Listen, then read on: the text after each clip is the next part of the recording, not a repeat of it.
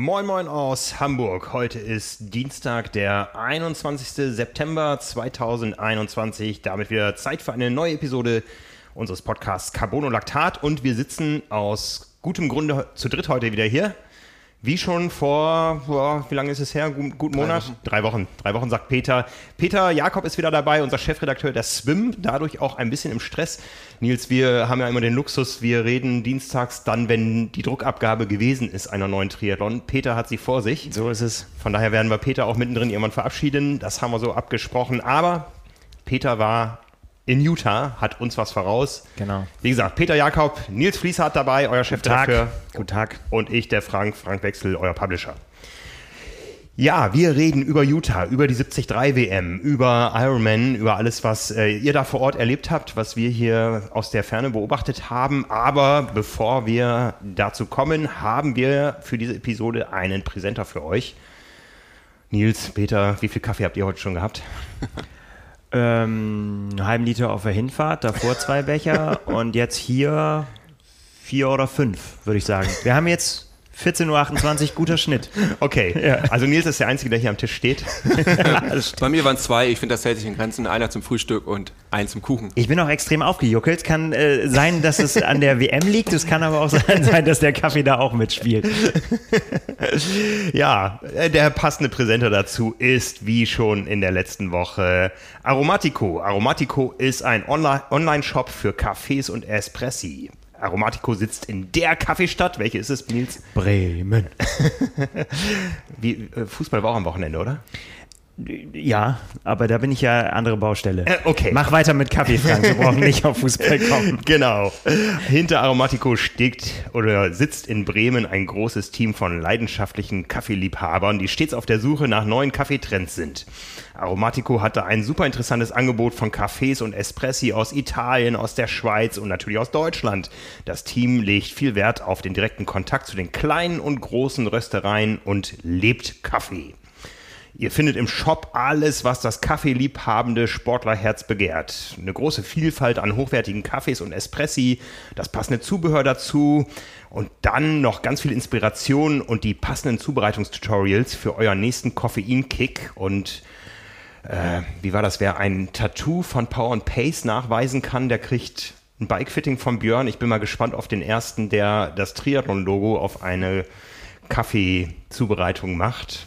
So, Latte Art heißt das. Ja. Ne? Vielleicht gibt es da auch ein Zubereitungstutorial, ähm, wie man denn unser Logo auf den Kaffee bekommt.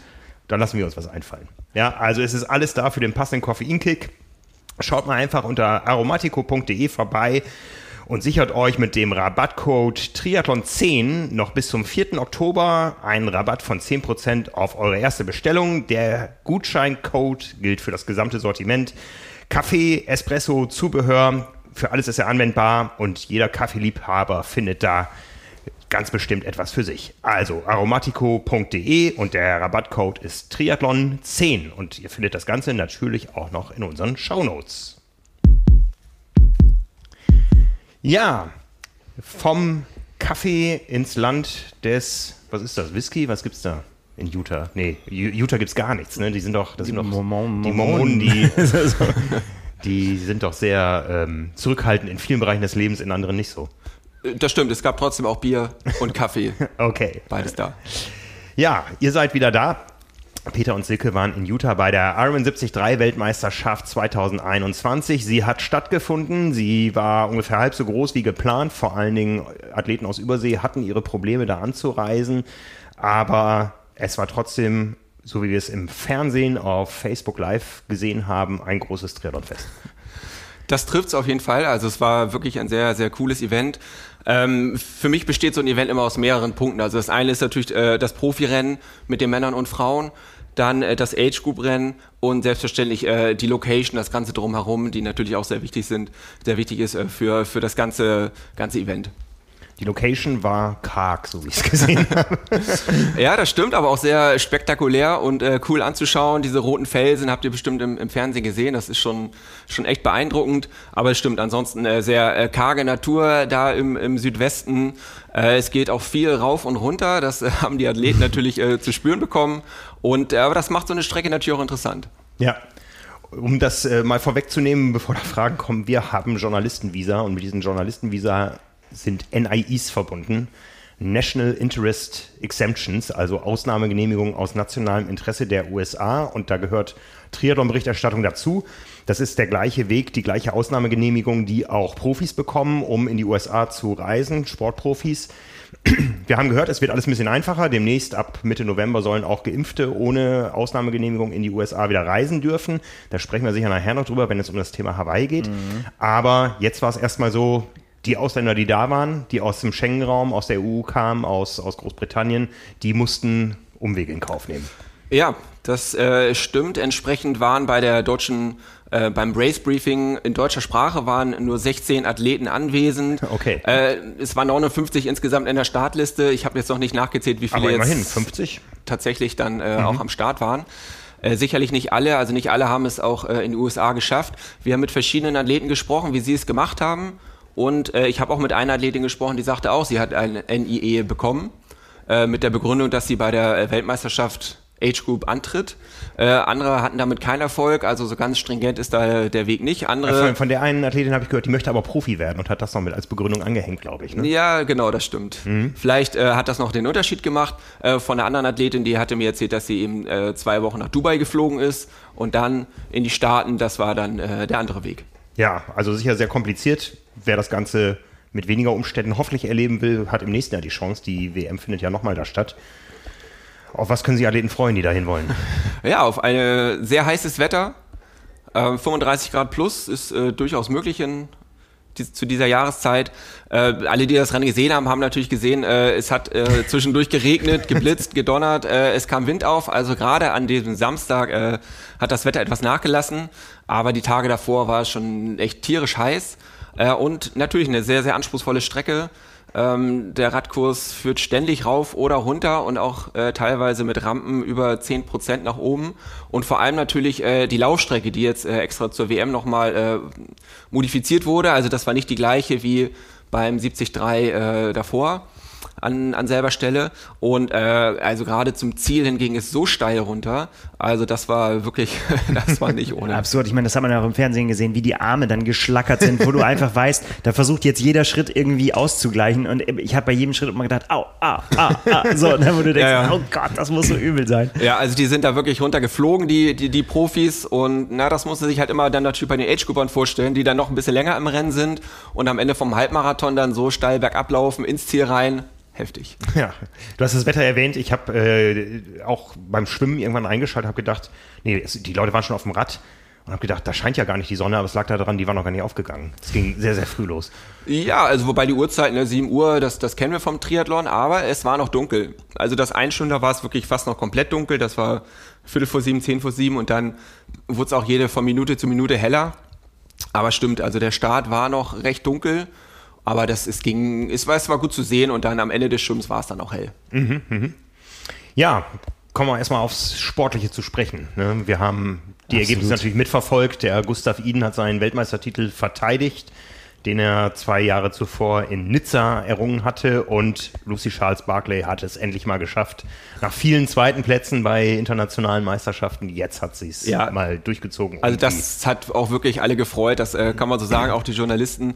Ähm, ich glaube, das geht auch gar nicht anders nach, nach vier zweiten Plätzen bei Ironman-Rennen, drei auf Hawaii, eins bei der 73 WM, jetzt endlich diesen Titel geholt zu haben. Da hat sie sich tierisch gefreut, das hat man gesehen, dass das was ganz Besonderes für sie war. Aber äh, für, die, für den Zuschauern war es durchaus auch bewusst. Ja, und äh, Gustav, überragendes Rennen. Ne? Also beim Schwimmen noch leicht hinterher, aber dann mit, mit, mit Top-Zeiten beim, auf dem Fahrrad und äh, beim Laufen richtig, richtig stark. Wollen wir insgesamt erst über die Männer oder erst über die Frauen sprechen? Sonst springen wir so hin und her. Ja, ich würde mal sagen, wir haben ja, jetzt können wir ein bisschen aus dem Nähkästchen plaudern, wenn wir über internationale Großevents sprechen, wir machen ja immer zwei Berichte, Männer und Frauen. Normalerweise ist es leider so, dass die Männerberichte doppelt so oft angeklickt werden wie die Frauenberichte. In diesem Fall war es umgekehrt. Also Lucy hat deutlich mehr Ruhm abbekommen, Lucy Charles Barclay, als Gustav Eden. Also fangen wir mit den Frauen an.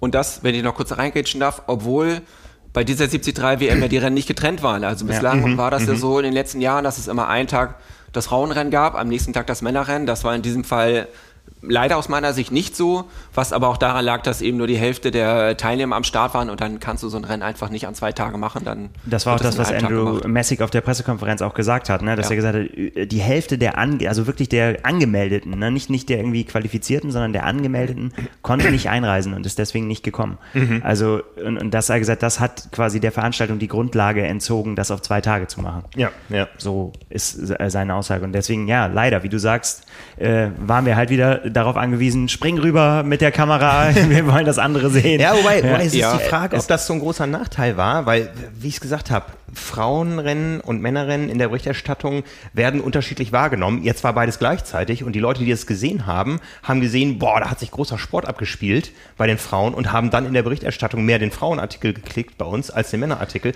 Vielleicht hat es was Gutes. Ja, kann aber natürlich sein. Generell finde ich es schon gut äh, für beide quasi den ganzen Tag einzuräumen. Es war, es spiegelt sich dann auch dann äh, im Nachhinein noch nie weiter. Also da siehst du dann bei den Age-Groupern, dass die Frauen äh, die späteren Startwellen bekommen haben, aus welchen Gründen auch immer, habe ich mit ein, einigen gesprochen, die fanden das äh, nun gar nicht okay, dass sie halt mhm. halt eben erst zwei, fast drei Stunden nach den Profis gestartet sind ja, und dann, dann potenziell mehr in die Hitze reinkommen natürlich. Ne? Ja, nicht nur mhm. potenziell, sondern die sind da richtig reingeraten, ja. Wobei da die Meinungen tatsächlich auseinandergehen. Die Diskussion hast du ja immer, ne? Es gibt auch Frauen, die sagen, ich will gar nicht so weit vorne starten, weil dann werde ich den ganzen Tag überholt und überschwommen beim Schwimmen mhm. von den mhm. schnellen Männern und so weiter. Habe ich auch schon gehört. Also da gehen da tatsächlich die Meinungen auch wirklich auseinander. Ob man weiter vorne oder weiter hinten starten will. Ja, aber das Frauenrennen. Zwei Deutsche am Start. Favoritin sicher nicht die Deutschen, sondern die Nachbarn, die Schweizerin. Es kam anders. Ja, das. Daniela äh, Rief viermal gewonnen. Ja. Das ist ja tatsächlich die äh, Frage. Wir haben ja getippt letzte Woche, Frank. Ne, bei den ich Frauen, kann mich nicht mehr erinnern. Äh, doch, bei den Frauen kannst du dich ruhig erinnern. Wir haben beide auf Lucy Charles Barclay getippt. Und auch wenn ihr euch erinnert, als wir hier nach dem Collins Cup zusammengesessen haben, ich muss so ein bisschen den Ich wusste es Tanz machen, weil äh, da haben wir schon drüber gesprochen, da habe ich gesagt, ähm, Lucy Charles Barclay ist diejenige, über die es dieses Jahr geht. Und ich finde, das hat sie auch über Daniela Rief sprechen wir gleich noch, aber es waren ja auch noch andere am Start und sie hat das Ding einfach so dominiert. Äh, das war einfach der Tag, auf den sie wirklich seit 2017 gewartet hat, dass er irgendwann mal kommt, dass sie das so zusammenbringt. Und das war ja kein Zufall, dass ihr das jetzt so zugeflogen ist und irgendwie so heute hat es geklappt, sondern man konnte ja äh, wirklich sehen, dass sie an ihrer Laufperformance, da haben wir dieses Jahr schon öfter drüber ja gesprochen, ähm, tatsächlich so gearbeitet hat, dass sie wusste, oder wissen kann man es natürlich nie, aber sich mit gutem Gefühl auf den Lauf machen konnte, sagen konnte, ich will in der zweiten Hälfte nochmal schneller werden und ich will das Ding dann durchziehen und der Vorsprung reicht. Mhm. Und äh, ich fand, das war beeindruckend zu sehen, wie er das gelungen ist tatsächlich. Und ähm, ja, ich meine, du hast es gesagt vorhin, Peter, wirklich viermal Zweite zu werden bei WM und auch immer wieder dieses selbe Muster immer zu haben, ne? immer vorne zu liegen nach dem Schwimmen, dann irgendwann eingeholt zu werden und dann einfach den, das so aus der Hand geben zu müssen. Ähm, war einfach ein sehr bewegender Triathlon-Moment, finde ich, zu sehen, dass, dass ihr das dieses Mal gelungen ist, das durchzuziehen. Ja, das ist ja auch ein Prozess, den sie durchgemacht hat, den man ja auch über die Jahre verfolgen konnte. Dass sie schwimmen kann, das wissen alle. Mhm. Ähm, aber dass sie sich eben auch in den beiden anderen Disziplinen so weit verbessert hat äh, über die Jahre, dass sie das so nach Hause laufen konnte. Ja. Und das beinahe alles, alles andere als perfekten Vorbereitung. Sie hat ein, ein Race, Pre-Race-Video auf YouTube, wo sie erklärt, was alles schiefgelaufen ist in der Zeit davor. Das ist echt schon, also, dass sie, dass sie das nicht komplett außer Bahn geworfen hat, irgendwie inklusive Erkältung und äh, Krankheiten und Rad dreimal kaputt beim Fliegen und einfach nichts geklappt irgendwie so. Und äh, das ist dann trotzdem, ja, da darf sich dann halt nicht außer Ruhe bringen lassen. Das zeichnet dann, glaube ich, einen Champion auch aus. So. Ja, ja. Wie, wie, nah hattet ihr so Kontakt zu den Athleten? Ich habe gehört, ihr wart ja wahrscheinlich nicht nur die einzigen deutschen Journalisten da, sondern die einzigen Europäer wahrscheinlich. Ne? Oh, ich habe jetzt nicht nach den Ausweisen der anderen gefragt, aber es war deutlich reduzierter als bei anderen Veranstaltungen. Also es gab kaum, kaum Gedränge auf der äh, Fototribüne im Zelt, äh, im, im, Ziel. Von daher äh, ging das. Und wir kamen soweit gut ran, also an die deutschen Athleten ranzukommen, war jetzt kein Problem. Da kurze Nachricht geschrieben, da kam eine Antwort und dann haben wir uns getroffen. Äh, und alle anderen, das ist dann letztlich so das normale Prozedere, die triffst du bei der Pressekonferenz und dann haben sie alle eigentlich auch noch eine Minute Zeit, um mit dir zu quatschen. Mhm. Ja, ihr habt ordentlich Output da geleistet. Auf unserem YouTube-Kanal gibt's von allen deutschen Pre-Race-Interviews von den äh, Topstars die äh, Statements und natürlich auch die, die Nachberichterstattung mit den Interviews der beiden Weltmeister und der Deutschen, die da am besten abgeschnitten haben oder gar nicht ins Ziel gekommen sind. Da kommen wir später zu. Aber zurück zu den Frauen. Ja, also Lucy Charles Barclay, eigene Welt in dem Rennen. Das war sie auf jeden Fall. Also ich, ich meine, sie hat am Anfang auf dem Rad ein bisschen Zeit verloren, also minimal, das waren vielleicht Sekunden, da dachte man, oh, jetzt läuft das vielleicht wieder normal, jetzt kommt sie von hinten ran. Aber dann hat sie sich ja wieder gelöst und ja, dann war sie auf und davon. Ja. Also kann man so stehen lassen. Ne? Also es ist einfach, finde ich, wirklich beeindruckend und ich glaube tatsächlich, dass das der nächste Schritt ist, den sie gemacht hat und dass sie auch ab jetzt diejenige ist, über die es, an der sich auch die anderen messen müssen. Ich meine, mhm. auf der Langdistanz wissen wir es jetzt dann immer noch nicht, wie sich das auswirken würde. Da wäre natürlich jetzt ein Hawaii im Oktober spannend gewesen, mit allen in Topform. Werden wir jetzt so nicht sehen. Deswegen viel hätte und wenn und aber und so weiter. Aber sie ist da auf einem sehr, sehr guten Weg, glaube ich. Finde ich total spannend, weil es echt ja so eine totale Umwälzung gibt gerade irgendwie. Ne? Also sind viele neue Namen ins Spiel gekommen. Äh, Jenny Metzer auf Platz 2, Taylor Nipp auf Platz 3, äh, die ja vor ein paar Jahren da noch keine Rolle gespielt haben und es waren ja jetzt aber auch trotzdem ein paar nicht da, die man ja auch trotzdem auf der Distanz auch mit zu den Favoriten zählen, äh, Favoritinnen zählen müsste. Und äh, das ergibt eine total spannende Mischung für, für, ja, für kommende Total, große ne? Rennen. Ja. Ich meine, die Mischung hatten wir. Taylor Nipp gerade noch Silbermedaille bei Olympia mit dem US-Team oder wo waren die? Frank Frankreich, USA, ich, ich, war dabei. Ja, genau. ja, ähm, äh, kommt von der Kurzstrecke, sah auch so aus. Also ich meine, wir, wir schmunzeln manchmal darüber, wie, wie viel Gels man sich auf ein Oberrohr kleben kann. Äh, sie hat das komplette Oberrohr voll ne, auf ihrem Rennrad ne, ähm, und ist da aber leistungsfähig. Ja? Also das, das spricht ja dafür, dass sie die Vorbereitung nicht wirklich zu 100% ernst genommen hat, weil normalerweise gehst du in den Windkanal oder machst Bikefittings mit deiner Zeitfahrmaschine und sie ist einfach mit ihrem etwas konfigurierten Rad, äh, was ihr der US-Verband gestellt hat, wie man im Kommentar hören konnte. Ähm, das auf ist einmal in der Weltspitze, auf der Mitteldistanz. Ja, ja. ich meine, das ist wahrscheinlich der Punkt. Ich war tatsächlich echt geschockt, also als ich das gesehen habe, weil ich gedacht habe, es ist eine Weltmeisterschaft. Ich meine, sie kann letztendlich da nichts dafür. Mhm. Warum sie dann mit Scheibe gefahren ist, erschließt sich mir nicht. Äh, also wenn ich, naja, egal.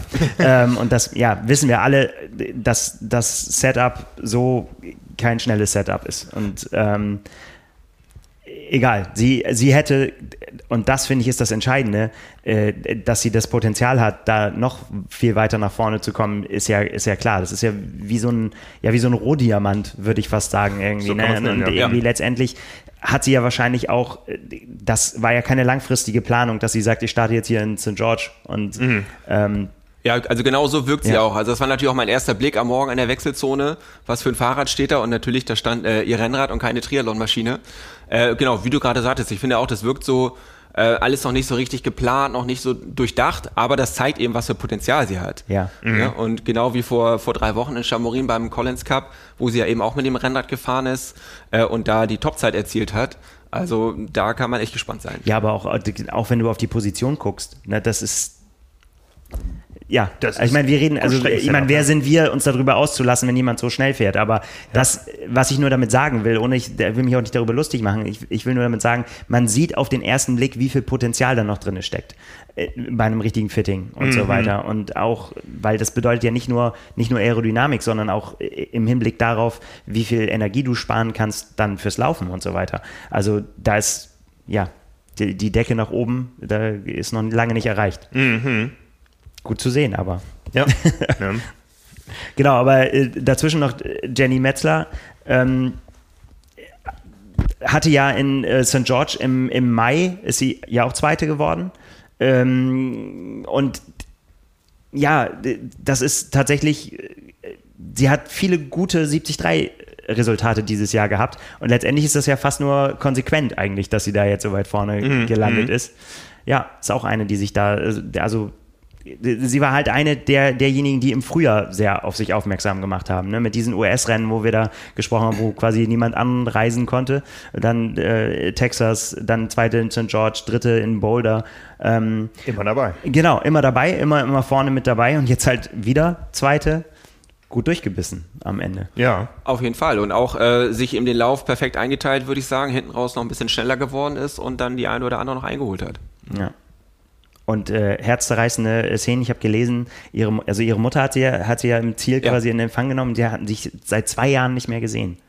Da, da kriege ich Gänsehaut. Ich, oh ja. Das mhm. ist wirklich echt emotional, finde ich. Ja, sie kommt ja aus Südafrika, wohnt aber in Boulder, Colorado ähm, ja, genau. Also es war sehr emotional. Die hat sich dann da irgendwie durch die Absperrungen durchgekämpft, hatte auch kein Band oder sowas und äh, hat sich dann zu ihrer Tochter Eiserner Mutterwille. So, ne, irgendwie so die, wie eine Löwe, ich kämpfe jetzt durch. Ja, mehr, mehr, Emotionen gehen dann ja nicht, weil wir haben alle die Emotionen gesehen von äh, Lucy Charles Barclay, ja. als sie als Siegerin durchs Ziel gelaufen ist, wo man wirklich gemerkt hat, oh, der, dieser Knoten, der da geplatzt ist in dem Moment, das, das, das konnte man mitfühlen, äh, selbst auf einem kleinen Monitor mit, mit Facebook Live. Ähm, dann die Emotionen um die zweite, ja, und dann, wie waren die, äh, äh, die Emotionen der Amerikaner, dass da auch mal wieder eine Amerikanerin auf dem Podium landet? Ja, die haben sich schon sehr gefreut und äh, haben die gut abgefeiert. Äh, das können die Amerikaner ja auch und sie selber auch, also sie sprudelt förmlich über, die Taylor Nipp. Ähm, ja, viel Begeisterung drin und äh, das lieben die Amerikaner natürlich ganz besonders. Ja. Ja, damit ist gesagt, Daniela Rief nicht auf dem Podium und auch nicht in den Top Ten. Ja, also was war da los oder was ist da los? Ja, das ist natürlich eine gute Frage. Also die, sie war ja schon beim Collins Cup äh, deutlich zurück. Da hat man sich ja schon gefragt, oh, mhm. was ist da los? Jetzt hatte sie ja zwischendurch den, den Ironman Switzerland, den sie gewonnen hat, zum x-ten Mal. Ähm, vielleicht steckte ihr der einfach auch noch in den Knochen. Wir hatten leider da nicht die Gelegenheit, hinterher nochmal mit ihr zu sprechen. Ja, mhm. sie, sie, hat sich auf Instagram danach geäußert und hat halt einfach gesagt, sie ähm, sie war nicht fit genug und nicht gesund genug, um mit dem Besten der äh, Welt mithalten zu müssen, äh, zu können. Ähm, und das, äh, wie hat sie gesagt, strange things happen to her body, also komische Dinge sind mit ihrem Körper passiert mhm. in den letzten Monaten und sie hatte eine taffe Zeit, was auch immer das äh, war letztendlich. Also sie hatte ja ihre Fußverletzung und so weiter, aber das muss, da muss ja noch ein bisschen mehr dahinter stecken. Ich kann mir vorstellen, dass sie einfach auch, und wir hatten da ja im Vorfeld auch drüber diskutiert, dass wir das Gefühl hatten, reißt die da überhaupt an? Also so kurz vorher, ne, man hat überhaupt nichts gehört und dann tauchte sie dann ja doch auf auf einmal und hat gesagt, ja, ich bin motiviert und so weiter. Aber da habe ich mir schon gedacht, die reißt dann nur an, weil sie Titelverteidigerin ist und weil man nicht einfach so eine Weltmeisterschaft absagt und sagt, ich komme nicht. Mhm.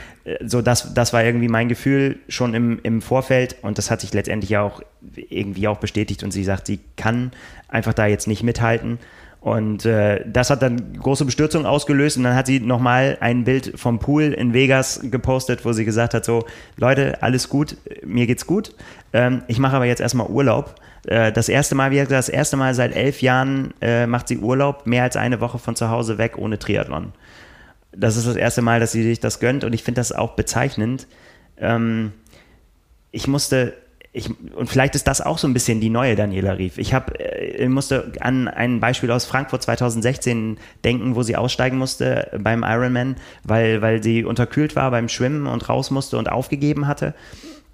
Und da haben wir sie nach dem Rennen äh, bei der Pressekonferenz getroffen und da hat sie uns erzählt, dass sie gerade aus dem Hotel kommt, weil ihr Coach gesagt hat, okay, wenn du jetzt heute dann ja nur kurz geschwommen bist, dann kannst du jetzt eine Einheit auf dem Laufband machen. Da hat sie eine, eine, eine lange Laufeinheit auf dem Laufband gemacht weil der Tag ja noch nicht ausgefüllt war.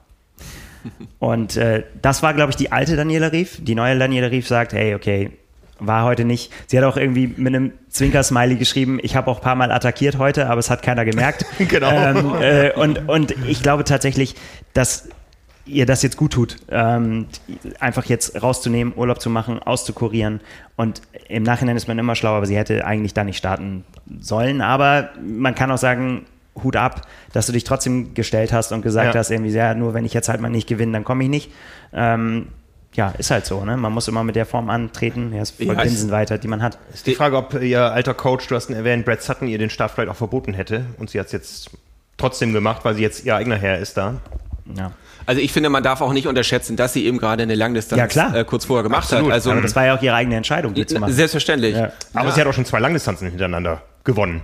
Ja, man hat nur so in den letzten Jahren das Gefühl, weil es immer wieder Leute äh, gibt, die das machen innerhalb von zwei, ja. drei mhm. Wochen, zwei Langdistanzen Dass oder so eine normal wird, aber Langdistanz und eine Mitteldistanz.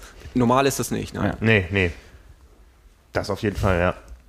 Ja, also das war sicher eine der Überraschungen. Ähm, eine Überraschung vielleicht auch so ein bisschen, obwohl wir, wir haben sie auch hoch gehandelt. Eine Deutsche in den Top Ten. Ja, Anna Reichmann hat sich richtig, richtig gut geschlagen, in allen drei Disziplinen eigentlich äh, gut aus dem Wasser gekommen, äh, Tempo mitgehalten und immer so um den Platz 10 herum sich bewegt und am Ende Daniela Rief noch überholt und dadurch den zehnten Platz gerettet. Genau, ich glaube, das war dann der, der große finale Anreiz, nochmal die, mhm. die Titelverteidigerin zu überholen. Ja. Bergab. Auf jeden Fall. Also sie hat uns vorher gesagt, Platz 15 ist das Ziel und wenn es richtig gut läuft, vielleicht Top 10. Und mhm. genau das hat sie geschafft. Das ist sicher auch eine Aufsteigerin des Jahres, ne? Ähm, aus, aus der Corona-Zeit heraus. Ich meine, auf einmal war sie da dieses Jahr. Ne? Ja, also sind ja dann jetzt äh, doch auch durchaus einige Ergebnisse. Also gerade eben bei den 73-Rennen, wir hatten ja auch im Vorbericht darüber gesprochen, irgendwie äh, Platz 1 in Frankreich, ein Podium, zwei Podiumplätze noch Zellernsee, zweite geworden. Ähm, in Switzerland ähm, auch Dritte gewesen.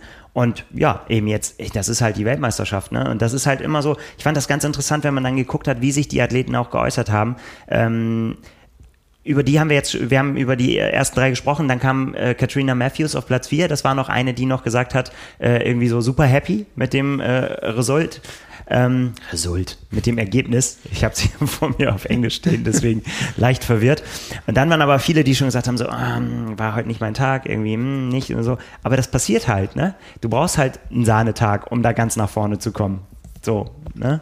Und ich meine, ja, das werden wir bei den Männern nachher noch kommen. Ne? Da, da sind halt, ja, sind halt, es können halt ganz oben eben nur ein paar stehen. Ja.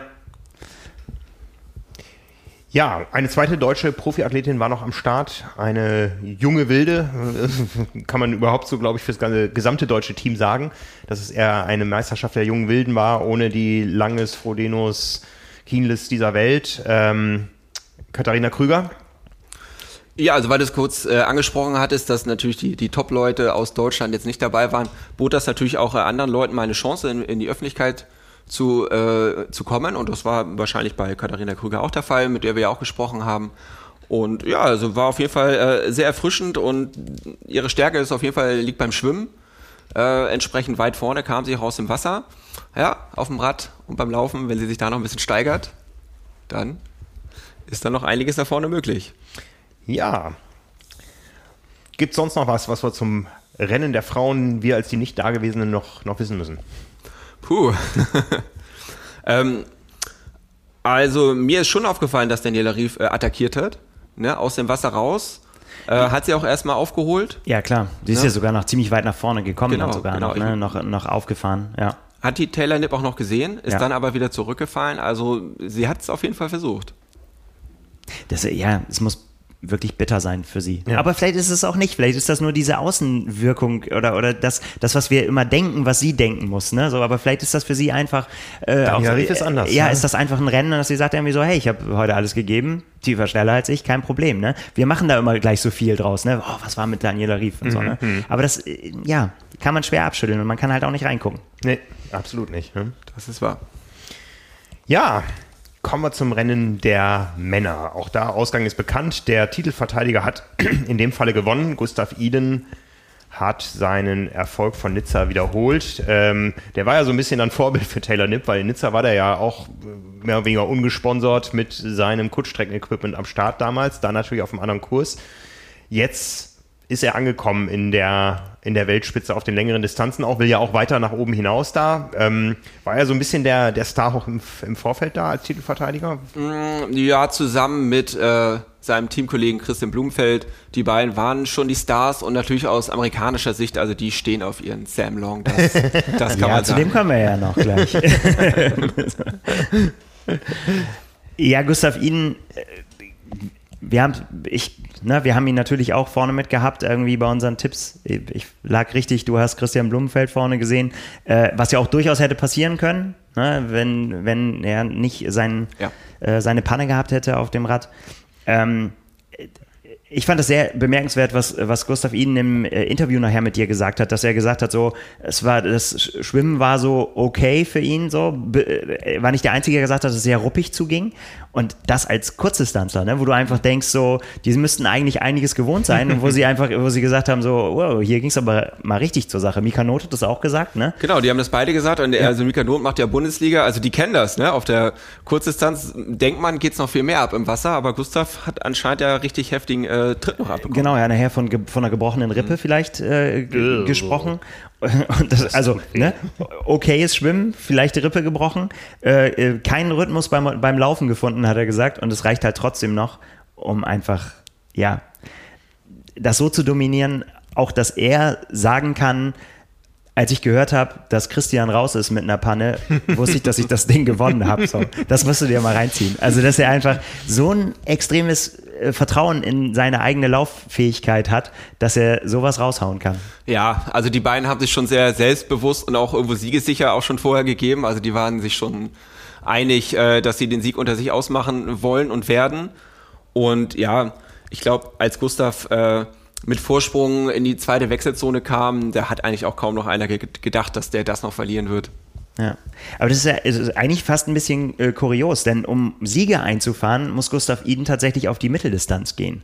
Na, wenn man sich mal anguckt, was er in den letzten Jahren so äh, ähm, auf, äh, auf anderen Distanzen gerissen hat, da sind keine Siege dabei. 2019 nix, da ist dann so 10., 14., 36., 24. bei den Kurzdistanzrennen. Wir wissen alle, dass man da schnell die Platzierungen irgendwie schnell gehen kann, aber keine, keine Siege. Ne? In 2019 Weltmeister auf, auf der 73-Distanz. 2020 ähm, auch auf der Kurzdistanz nichts zu holen. In, hat er in Rating gewonnen und die Challenge Daytona, kann man uns auch dran erinnern, wie er da allen davon äh, gelaufen ist. Ja, und äh, dieses Jahr, gut, wenn man den Collins Cup mal ausnimmt, da hat er auch seinen, seinen Auftritt gehabt in seinem Leg, dass er da äh, dann auch äh, gewinnen konnte. Aber Olympische Spiele, gut, achter Platz ist super, aber eben auch kein, kein, kein kein Sieg, vorher Neunter in Yokohama und jetzt wird er halt wieder Weltmeister. Man hat irgendwie den Eindruck, finde ich, dass er, wenn er dann auf die Mitteldistanz kommt, als wenn das fast leicht für ihn ist, da so mhm, zu dominieren mhm, mhm. und zu sagen irgendwie so, ja gut, Mitteldistanz habe ich drin, das ist jetzt nicht das Problem. Das ist verrückt. Ich meine, gut, auch da, wir haben ja schon so oft drüber gesprochen, was wäre, wenn Herr Frodeno da mit der an der Startlinie gestanden hätte, dann, also auf dieses Duell, das muss jetzt irgendwann das mal passieren. passieren. Und ich finde, es muss sowohl auf der 73-Distanz als auch auf der Langdistanz passieren. Und dann muss man nochmal gucken, was man daraus macht. Also ich ja, finde, das ja. ist einfach, das liegt so auf der Hand. Das will ich einfach sehen, dass die beiden gegeneinander antreten. Ja. Weil das, ähm, ja, da gibt es noch was zu gucken. Da gibt es noch was auf zu gucken. Auf jeden Fall. Da wartet Fall. die Triathlon-Welt drauf. Ja. Ja, ja, wie können, gesagt. Wir, können wir jetzt über Sam Long sprechen? ja, vielleicht kurz noch zu Gustav. Also auch wir ja, mit äh, wie er das Rennen gewonnen hat, also wie er attackiert hatte auf dem Rad, das war, war einfach phänomenal, ne? von, von vorne weggefahren. Äh, die sind ja eine Zeit lang in der, ich glaube, es war eine Neuner- oder Zehner-Gruppe zusammengefahren und dann ist er vorne raus zusammen mit Freddy Funk und äh, Magnus Dietleff haben sie sich gelöst und aus dieser Dreiergruppe ist er dann im Snow Canyon, also das ist der letzte große Anstieg, äh, vorne rausgefahren, das äh, beeindruckt. Vor allen Dingen auch ganz großes äh, Kino finde ich, dass er äh, wirklich der die Props an Ferric Funk gegeben hat äh, im Interview, dass er gesagt hat, der hat die Arbeit gemacht vorne. Ja. Ne? Mhm. Das äh, ist eine große Geste irgendwie, das auch so, so dann so deutlich zu sagen, finde ich. Ja, fand ich, fand ich gut. Auf jeden Fall. Ja, Frederik Funk, tragische Geschichte. Ne? War sicher da in einer, Topform, ja, ist, ist äh, nach dem Schwimmen schnell nach vorne gefahren, sah erst so aus, als wenn er das so macht wie bei den in Anführungszeichen kleineren Rennen. Kleine Anekdote dazu gleich noch, dass er da sich auch über, wieder absetzen würde alleine, aber das haben die anderen dann anders gesehen. Also da war dann doch mal wirklich äh, die Leistungsdichte ein bisschen kompakter und es haben ihn die anderen eben nicht fahren lassen, bis es dann zu einem Missgeschick kam. Die Anekdote im Livestream von Ironman hat man, glaube ich, bewusst vermieden, das böse C-Wort zu erwähnen mit den anderen Rennen, die Frederik Funk schon gewonnen hat dieses Jahr. Also man hat da immer so ein bisschen rumgeschwurbelt, aber ähm, nicht klar gesagt, dass er schon Challenge-Rennen gewonnen hat. Ne, das fand ich recht äh, amüsant, äh, in einem ansonsten sehr, sehr, sehr guten Livestream, wie ich finde. Aber ja, Frederik Funk, wie gesagt, dann, ich weiß nicht, bei welchem Kilometer war es? Dass das war um Kilometer 20. Also schon relativ früh. Ja, schon relativ früh. Äh, rasende Abfahrt, er war in der Aero-Haltung und ist leider in ein Schlagloch gefahren. 80 km/h hat er gesagt mhm. nachher und das Schlagloch hat sowohl dafür gesorgt, dass er seine Nutrition verliert, was er gesagt hat, das hätte ich noch kompensieren können, aber er hat auch seine Sitzposition ähm, komplett verloren, weil der Sattel reingerutscht ist und ist dann trotzdem noch grandios Rad gefahren für die ja. Ausgangslage, aber dann schnell ausgestiegen beim Laufen. Genau, also man konnte das auch im, im Livestream sehen und äh, Freddy hat es danach auch noch gepostet, ähm, wo er in dieses Schlagloch reinfährt. Das ist zwar markiert, aber man kann sich vorstellen, bei der Geschwindigkeit, wenn du das nicht rechtzeitig siehst, dann ist es halt vorbei. Und genau, sein Sattel war angebrochen, hat sich rein reingedrückt, ein paar Zentimeter und nach vorne geneigt. Äh, ja, ich war total überrascht, als ich das hinterher hörte und dass er trotzdem noch in der, in der Lage war, dann mit, äh, mit Gustav und Magnus äh, vorne an der Spitze rauszufahren. Aber anscheinend hat das das ganze System von ihm ein bisschen äh, kaputt gemacht, äh, also muskulär und so dass er dann äh, zwar noch losgelaufen ist, aber nach drei Kilometern ausgestiegen ist. Hm.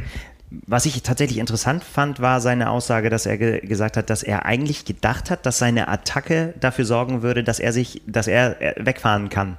Und dass er sich dann umgedreht hat und gesagt, gedacht hat, so, ups, die sind ja alle noch da, das du auch gerade gesagt hast, Frank. Und ähm, da frage ich mich, ob sowas dann vielleicht auch im Kopf was auslöst, dass dich dann äh, sowas wie mein Sattel hat sich verschoben und so weiter dann auch so fertig macht, dass das alles zusammenspielt. Ja, ist jetzt Mutmaßung, aber äh, fand ich dann interessant, dass er, dass, dass ihn das dann tatsächlich so äh, mitgenommen hat. Und ich, ich könnte mir vorstellen, dass das, wenn das so, wenn du denkst, das ist meine Waffe und das ist jetzt mein Antritt, den ich jetzt brauche, um mich hier jetzt abzusetzen und du siehst, hat nicht geklappt. Ja, schon hart. Aber es ist äh, eine Weltmeisterschaft. Also da ja, hast du die ja, besten Leute mit am Start, mhm. die dann einfach mit einer einfachen Attacke abzuhängen, ist natürlich auch äh, ich weiß nicht, ob es naiv ist, aber da muss man natürlich schon mit rechnen, dass die anderen mitgehen. Ja, aber ich glaube, ich meine, er hat sich ja vorne gezeigt und ich glaube auch, dass er das drin hat. Und ich glaube auch, dass wir das noch sehen dieses Jahr. Ne? Also, weil das ist ja tatsächlich das, wenn man was Gutes da rausnehmen will, das hat er ja auch gesagt, ist, dass er halt jetzt irgendwie voll wieder durchstarten kann bei den nächsten Rennen. Ja, also Saison wahrscheinlich noch nicht abgehakt. Aber ja. Aber nichtsdestotrotz war natürlich beeindruckend. Also ich kann mich daran erinnern, wir mussten dann mit so einem amerikanischen Schulbus vom Schwimmstart wieder zurückfahren alle natürlich am, am Handy mit, mit dem Ironman-Tracker und dann guckst du rauf und siehst auf einmal, Mensch, da ist ein Deutscher vorne. Freddy Funk führt das Rennen an. Ähm, das war schon, äh, ist ja auch für einen selber, also es macht einfach dann auch mehr Spaß, wenn dann ein Deutscher vorne dabei ist, muss man zugeben. Ja, ganz klar, ne? so, so ging es uns und vielen anderen ja sicher auch vor dem, vor dem Livestream. Mhm. Ja, ja, schade, aber ich glaube, das ist jetzt nur eine, eine, kleine Kerbe in einer Karriere, die steil bergauf geht und ja, von dem werden wir noch keine, ganz viel hören. Ist ja keine Kerbe in Nein. dem Sinne, ne? sondern das ist halt einfach so, es ist halt Rennen bestreiten. Das ist, läuft nicht immer so. So ist der Sport. Ne? Ja. Mhm. Kann immer viel passieren. Sonst wäre es ja Fußball. ja, also äh, am Ende hat man natürlich dann noch die Entscheidung. Jetzt zieht man dieses Rennen jetzt noch durch, geht man am Ende ins Ziel. Frodeno hat es vor ein paar Jahren vorgemacht, wie man es auch machen kann. Alle haben ihn dafür gefeiert. Ähm, aber aus sportlicher Sicht kann ich das schon verstehen. Wenn du weißt, du hast noch einige Rennen anstehen, dann äh, musst du dir das äh, nicht dadurch kaputt machen. Mhm. Ja, aber Du wolltest über Sam Long reden. Ja, können wir machen, aber wir müssen natürlich über die anderen beiden Deutschen auch noch reden. Aber komm, machen wir doch erst, machen wir doch das deutsche Thema erstmal zu Ende. Genau. Würde ich sagen. Ähm, äh, wir, wir, können ja von, von unten nach oben gehen. Ne? Nämlich einer, für den es auch nicht so gelaufen ist, wie er gedacht hat, ist Jan Stratmann. Ähm, der, ich glaube, das hat man auch deutlich rausgehört im Nachhinein, sich wirklich mehr erhofft hat. Und ich hatte ihn ja auch insgeheim ein bisschen hochgejubelt, so aus, äh, ja, mit sehr deutscher äh, Brille. Aber ich glaube tatsächlich auch, dass er, ja, das hat er ja auch gesagt, gedacht hat, da ist noch ein bisschen mehr drin. Aber er hat halt auch so ein, ähm, ja, es ist einfach nicht gelaufen für ihn. Ne? So das Schwimmen ist nicht ganz so gelaufen, wie er gedacht hat. Da hat er die Spitzengruppe nicht gekriegt.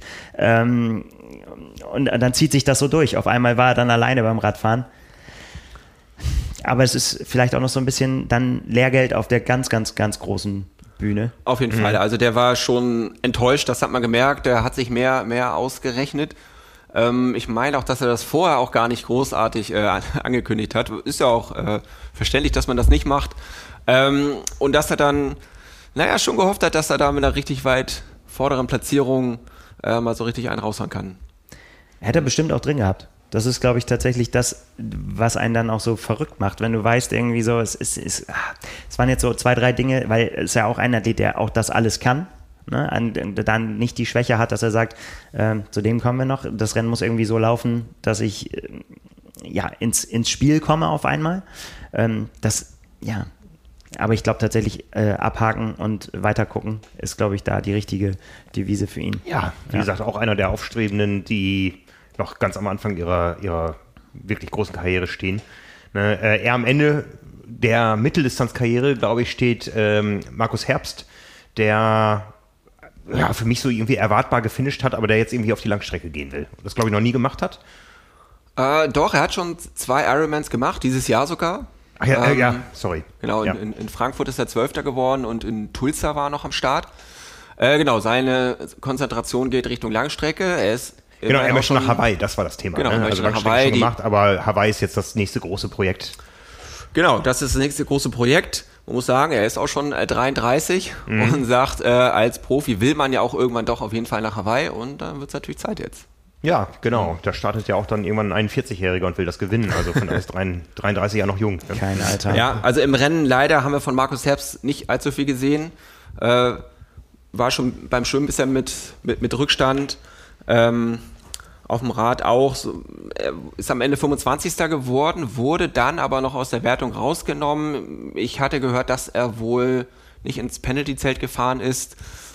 Ganz genau kann ich nicht sagen, aber er war als 25. im Ziel und wurde dann aus der Wertung genommen. Ja, einen haben wir noch, einen jungen Wilden. Mhm. Ja. Da musst du jetzt mal erzählen, was ist das für ein Typ? Also, wir haben den sicher irgendwo mal gesehen in irgendwelchen Kurzstreckenrennen, Bundesliga und so weiter, aber ich hatte persönlich noch keinen Kontakt. Erzähl mal, wer ist Mika Not und was können wir von dem erwarten noch? Eine ganze Menge. Also, es war auch das erste Mal, dass ich Kontakt mit ihm hatte und wirklich beeindruckender äh, junger Mann, sehr reflektiert auch nach dem Rennen, was er über seinen sein Abschneiden da gesagt hat. Er ist Elfter geworden bei der ersten Weltmeisterschaft in seinem zweiten 73 überhaupt. Ja.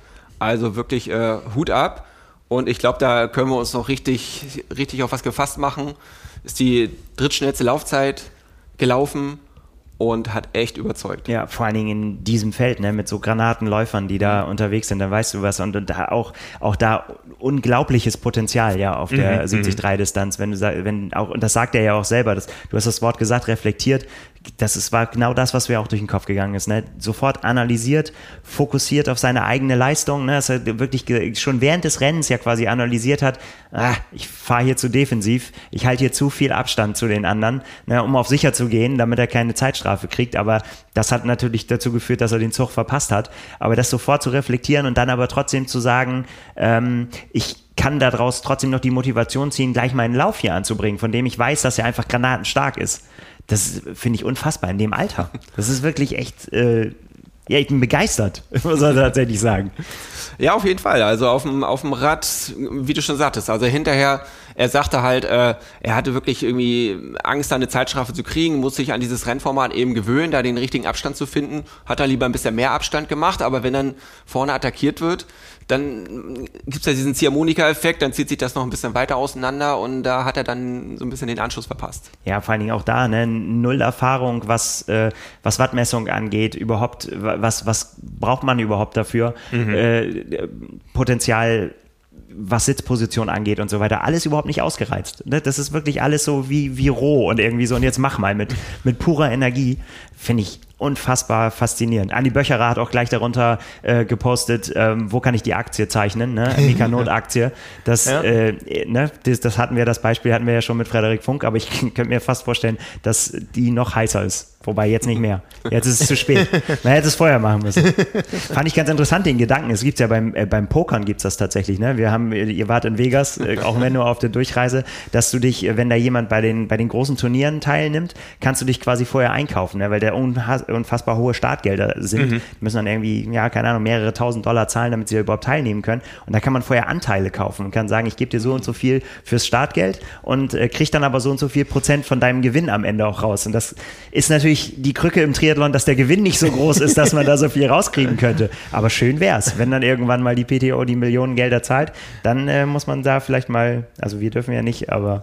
Ja, ganz äh, neues Konzept. Ja, hat was. So durch den Kopf gegangen gerade. Fantastisch. Ja, ja. Anteile kaufen. Ja, also Andi Böcherer wäre dabei auf jeden Fall, hat er gesagt, bei Mikanot. Ja, interessanter Mensch auf jeden Fall und ähm, der kam ja aus dem Nichts. Der kam ja, das war ja die, die, die große Überraschung da, ähm, als, er, als er sich auf einmal da in irgendwelche Siegerlisten eingetragen hat und sich für die WM qualifiziert hat, wo man ja auch nicht mitrechnen konnte bei den wenigen Slots, die es gibt, wo man dann sagte, boah, ja, wer, wer ist das? Ne? Und dann kam so ein bisschen ursprünglich mal aus Wolfsburg irgendwie in die Bundesliga dann reingekommen für, für Darmstadt, ähm, hat also so zwei Heimaten und ja, auf einmal ist er da und wird dann bester Deutscher. Ja, also er hat auch äh, durchklingen lassen, so das große Vorbild Gustav Iden. Ähm, hat es ja vorgemacht als Kurzdistanzler, jetzt erfolgreich auf der 73-Distanz und so sieht er sich eben auch. Ne? Als Kurzdistanzler will auch weiter noch Bundesliga machen, mhm. aber sich auch äh, stärker auf 73 konzentrieren. Ja, genau. Langdistanzen bisher noch keine Ambitionen, also nicht ganz wild werden gleich sofort, sondern wirklich da, ja, die 73-Distanz im Fokus. Ich glaube, da hören wir noch einiges. Ja, da hören wir sicher noch einiges. Apropos reflektierter Typ. Jo, jo, jo. Nils, jetzt darfst du. Sam Long, ja, ja, ja, ja, ja. Ja, musste ich mir vorher, hab ich habe es auch letzte Woche schon gesagt, immer was anhören, ne, was ich immer mit dem will, mit dem Typen und so weiter. Und äh, ich habe es ja gesagt, es geht bei ihm auf und ab und jetzt war halt mal wieder auf an der Reihe. Ich persönlich finde das sehr, sehr, sehr beeindruckend, was der für eine Entwicklung hingelegt hat. Ne? 35. 2019 bei der letzten 73 WM, jetzt Zweiter. Wahnsinn. Ja, da ist er auch nicht müde geworden, äh, das zu, zu wiederholen. Ja. Aber er hat recht, also 34 Plätze nach vorne. Sauber. Und äh, ja, es ist natürlich immer, immer spannend, solche Leute zu sehen, wo jeder weiß, der, der wird beim Schwimmen zu, zurückhängen. Ja. Man weiß nicht wie viel, ein, zwei, drei, vier Minuten, jetzt waren es zwei ungefähr. Ja, was für ihn ja sehr, sehr gut ist. Ne? Genau. Ist, äh, für ihn wirklich ein guter Abstand. Und das meinte ich ja. vorhin, ne? Das ist das Szenario, was er braucht halt. Ja. Ganz, war natürlich ein ganz anderes Format als beim Collins Cup, wo er auch selber sagte, also da wusste er von Anfang an, ich bin mit Jan Frodeno und Sam Apple in einem Match, ich werde schon nach dem Startsprung weg, also weg sein ja. nach hinten. Ne? Lustige Anekdote hat er jetzt nochmal erzählt, er sagte, er hatte richtig Schiss, beim Collins Cup vor diesem Startsprung. Er sagt, er hat noch nie verstehen. in seinem Leben einen Startsprung gemacht und er hatte so Schiss, dass ihm dann die äh, Brille vom ja. Kopf fällt und er sich vor allen Leuten blamiert. ne? Und jetzt der Gegensatz dazu in, in St. George, also er sagt, er hatte noch nie so ein gutes und entspanntes Schwimmen. Natürlich, in der Gruppe, wenn du die richtigen Leute hast, wir alle kennen das, dann schwimmst du schön mit dem Strom mit. Im Dunkeln siehst du die Konkurrenz ja auch nicht. ja, aber das ist tatsächlich bei ihm interessant. Äh, wir haben ja von der Entwicklung gesprochen und das hat er auch äh, ja gesagt. Er hat gesagt, embracing the progress is key. Also wirklich den, die, den Pro Prozess äh, als Erfolg zu begreifen und immer zu sagen und den aufzunehmen und zu sagen irgendwie so, ich muss daran arbeiten und zwar immer weiter, immer, immer weiter ne? und mir die Ziele immer weiter zu setzen und eben auch beim Schwimmen. Ich meine, er erzählt ja schon ganz lange von, dass er immer an seinem Schwimmen arbeitet und er, das war auch das, was er jetzt gesagt hat. Er hat immer schon äh, gute, das ist das, was er sagt, gute Leistungen im Pool bringen können. Ne? Und deswegen war er auch immer so selbstbewusst. Er hat gesagt, ich habe so an meinem Schwimmen gearbeitet. Aber es war, stand halt im krassen Gegensatz zu dem, was er dann im Freiwasser geleistet hat. Und jetzt hat er im Nachhinein gesagt, hat er in letzter Zeit vermehrt halt Freiwasser trainiert. Tyler Butterfield hat ihm dabei geholfen, hat ihm, hat ihn an die Hand genommen und hat gesagt, auf was es da ankommt und hat ihm Kniffe an die Hand gegeben fürs Freiwasserschwimmen. Das könntest du viel besser sagen, was, wo da der große Unterschied ist zum, zum Poolschwimmen. Ich bin in beiden schlecht. ähm, und das ist aber dann das Ergebnis. Und er hat gesagt, auch das ist jetzt nur ein Zwischenschritt. Das muss ich nicht einmal bringen bei einem großen Rennen, sondern das muss mein Standard werden, damit ich da hinkomme, wo ich hin will. Aber wo, wo ist der große Unterschied? Pool zu Freiwasser. Ja, also ich glaube, der, der größte Unterschied ist der, dass du dich darauf einlassen musst, ähm, eben in ganz anderen Bedingungen zu schwimmen. Ja, du hast Wellen, du hast keine, keine Leinen und du bist ganz dicht an deinen Konkurrenten dran. Also das ist meiner Meinung nach, meiner, nach, meiner Meinung nach äh, der größte Unterschied. Natürlich, sowas wie Orientierung spielt auch mit rein, aber wenn du in so einer Gruppe schwimmst, dann musst du jetzt auch nicht jeden Zug nach vorne gucken, dass du die Boje findest, sondern du guckst auch auf die anderen. Ähm, ja, und dann eben, dass du es dann schaffst, dich davon nicht irgendwie äh, beunruhigen zu lassen von dem im Freiwasser schwimmen und dass du dann eben das, was du im Pool machst, auf draußen zu übertragen. Das ist äh, der große Trick. Ja. Und ich meine, dann kommt nämlich eben auch das dann zum Tragen bei ihm, dass er halt eben dann seine große Stärke beim Radfahren, äh, ich meine, da ist er halt echt ein Viech. Was hat er gesagt? 40, für 40 Minuten ist er 380 Watt äh, gefahren. Ja, dann hängen sie, versuchen sich viele ranzuhängen, aber das ist halt das, was, was dann eben nach einem guten Schwimmen kommt, was ihn dann eben in die Position bringt, seine Laufstärke einzubringen. Und das ist ja was, auf was man auch erstmal kommen muss. Ich meine, da heißt ja nicht umsonst The Big Unit, der ist halt, das ist halt ein echter Viech habe ihn echt noch nicht gegenübergestanden, aber du siehst es ja, ne? Und aber das scheint ihn ja nicht daran zu hindern, ja, eine verdammt gute Laufleistung hinlegen zu können. Und das bei solchen Bergauf, Bergab-Bedingungen, das ist ja eine Qualität. Bergablaufen haben wir ja gesagt, wie wichtig das ist und so weiter. Mhm. Und das, das kann er einfach. Da in, in, in diesen Bereichen sich immer weiter zu verbessern. Ja, also ich habe da große Hochachtung von vor, was er jetzt äh, geleistet hat in so kurzer Zeit. Also, das, weil er ist ja wirklich der Athlet da drüben, über den man spricht. Jetzt haben wir über das Auf und Ab viel gesprochen. Jetzt kommt Chattanooga schon in ein paar Tagen. Ich befürchte ja fast, dass das wieder das Bergabrennen ist, weil, ja, ob das so eine gute Idee ist, aber vielleicht kann er sich an dem Duell mit Linus Sanders hochziehen. Ja, das war dann natürlich die äh, große Überraschung am Ende und auch das große Gesprächsthema dann nach der Pressekonferenz, als er das dann äh, raushaute, dass er schon nächste Woche gegen Lionel antreten wird. Ähm, er meinte, er muss jetzt die Gelegenheit nutzen, wenn er sie hat. Und ja, ich bin sehr gespannt. Also bei keinem anderen Athleten, er ist natürlich US-Amerikaner, aber bei keinem anderen Athleten war die Traube nach der Pressekonferenz so groß wie bei ihm. Also die fand draußen statt, entsprechend waren Zuschauer, andere Athleten da und also mit ihm wollten alle ein Foto haben. Mhm, mh. Ja, sein Ziel kann jetzt eigentlich nur sein, im nächsten Jahr an gleicher Stelle nochmal einen Platz aufzurücken, oder?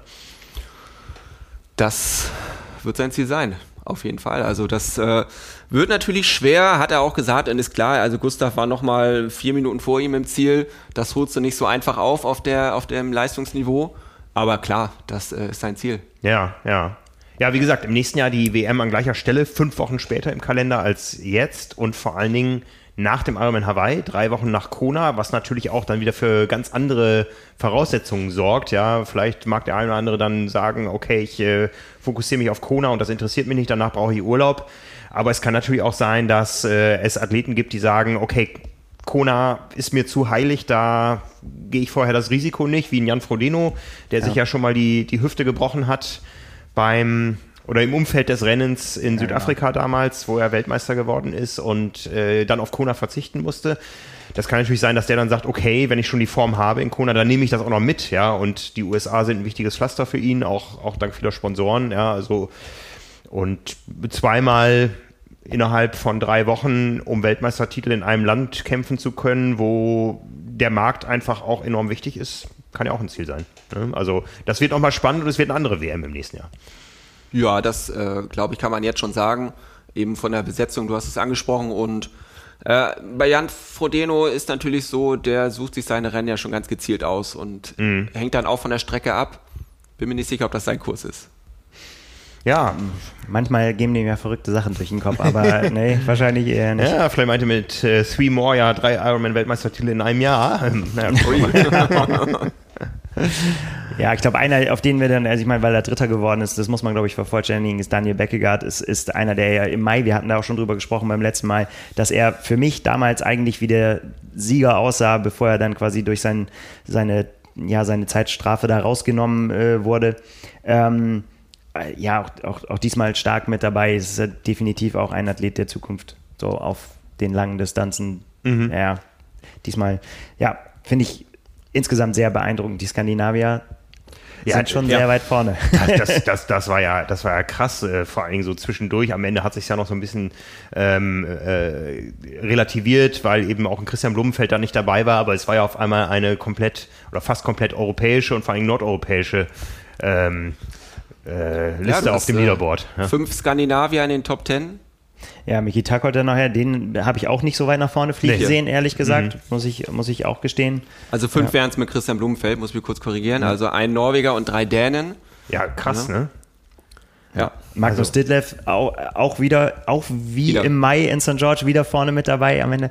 Ne, das ist der, der, da muss der, halt der große Knall noch kommen. Ja, der ist ja wirklich ganz stark auf dem Rad und der muss eben noch sehen, dass er das dann beim Laufen ins Ziel bringt. Ne? Ja, Dänemark ist so ein Phänomen, ja, wie es die Norweger halt auch sind. Die Norweger erstmal über die Kurzstrecke gekommen, wo die Dänen ja gar nicht herkommen. Die Dänen haben irgendwie so ein Mittelstreckenpotenzial da, seit, seit vielen Jahren schon auf und jetzt auch wieder mit neuen Namen. Also ist auch die Frage, wo, woher kommt das? Liegt das daran, dass die so tolle Veranstaltungen haben, da mit, mit Challenge-Rennen, mit der, mit der Ironman 73 Europameisterschaft oder so? Oder ist tatsächlich eine gute Frage, aber das ist, wir haben da auch schon intern auch viel drüber diskutiert schon, ob man irgendwo ein Muster finden kann bei denen. Aber das siehst du ja bei den Norwegern, ne? Da weißt du ja, die haben dieses Programm, da trainieren die alle zusammen seit Ewigkeiten schon mit äh, fokussierten Zielen und mhm. gesagt haben Olympia und so weiter das alles kannst du in Dänemark, das kannst du nicht rüberstülpen. Und ein guter Vergleich ist, glaube ich, wenn du sagen würdest, wenn du jetzt von außerhalb hingehen würdest und sagen, warum gewinnen die Deutschen immer in Ironman Hawaii? Kannst du auch nicht beantworten. Mhm. Ne? Das sind, ne? Oder warum gibt es immer so viele äh, Favoriten da? Warum sind so viele Deutsche da auf dem Podium?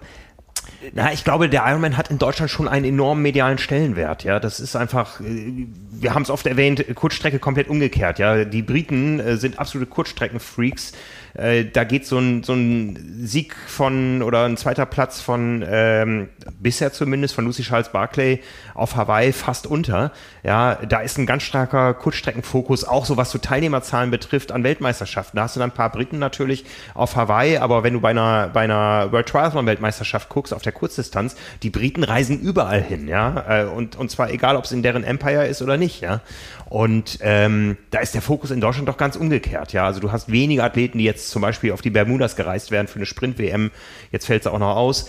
Ähm, aber natürlich ein großes Starterfeld deutscher Athleten auf Hawaii und irgendwie ist der Fokus da anders. Und die Dänen sind irgendwo so dazwischen, ja. Die, ja. die Mitteldistanz, das ist ja auch nicht so, dass die irgendwo, gut, da gab es eine Helle Frederiksen, die hat auch schon mal auf einer Kurzdistanz was gewonnen oder so, aber diese ganzen Langstreckler jetzt, das sind ja nicht irgendwie wie die Norweger, dass die, dass die schon mal irgendwie einen Podium-Sweep in der World Triathlon äh, Championship Series hatten oder so. Ja. Ja? Aber genau das meine ich, aber du hast ja dieses System in Norwegen, und ja. dieses gibt, das gibt es aber weder in Deutschland noch in, äh, in Dänemark. Das sind ja. einfach Konstellationen, die es gerade gibt. Mhm. Und da gibt es jetzt offensichtlich gerade eine Garde junger Athleten, ja, die jetzt äh, zur richtigen Zeit am richtigen Ort sind. Ja, ja.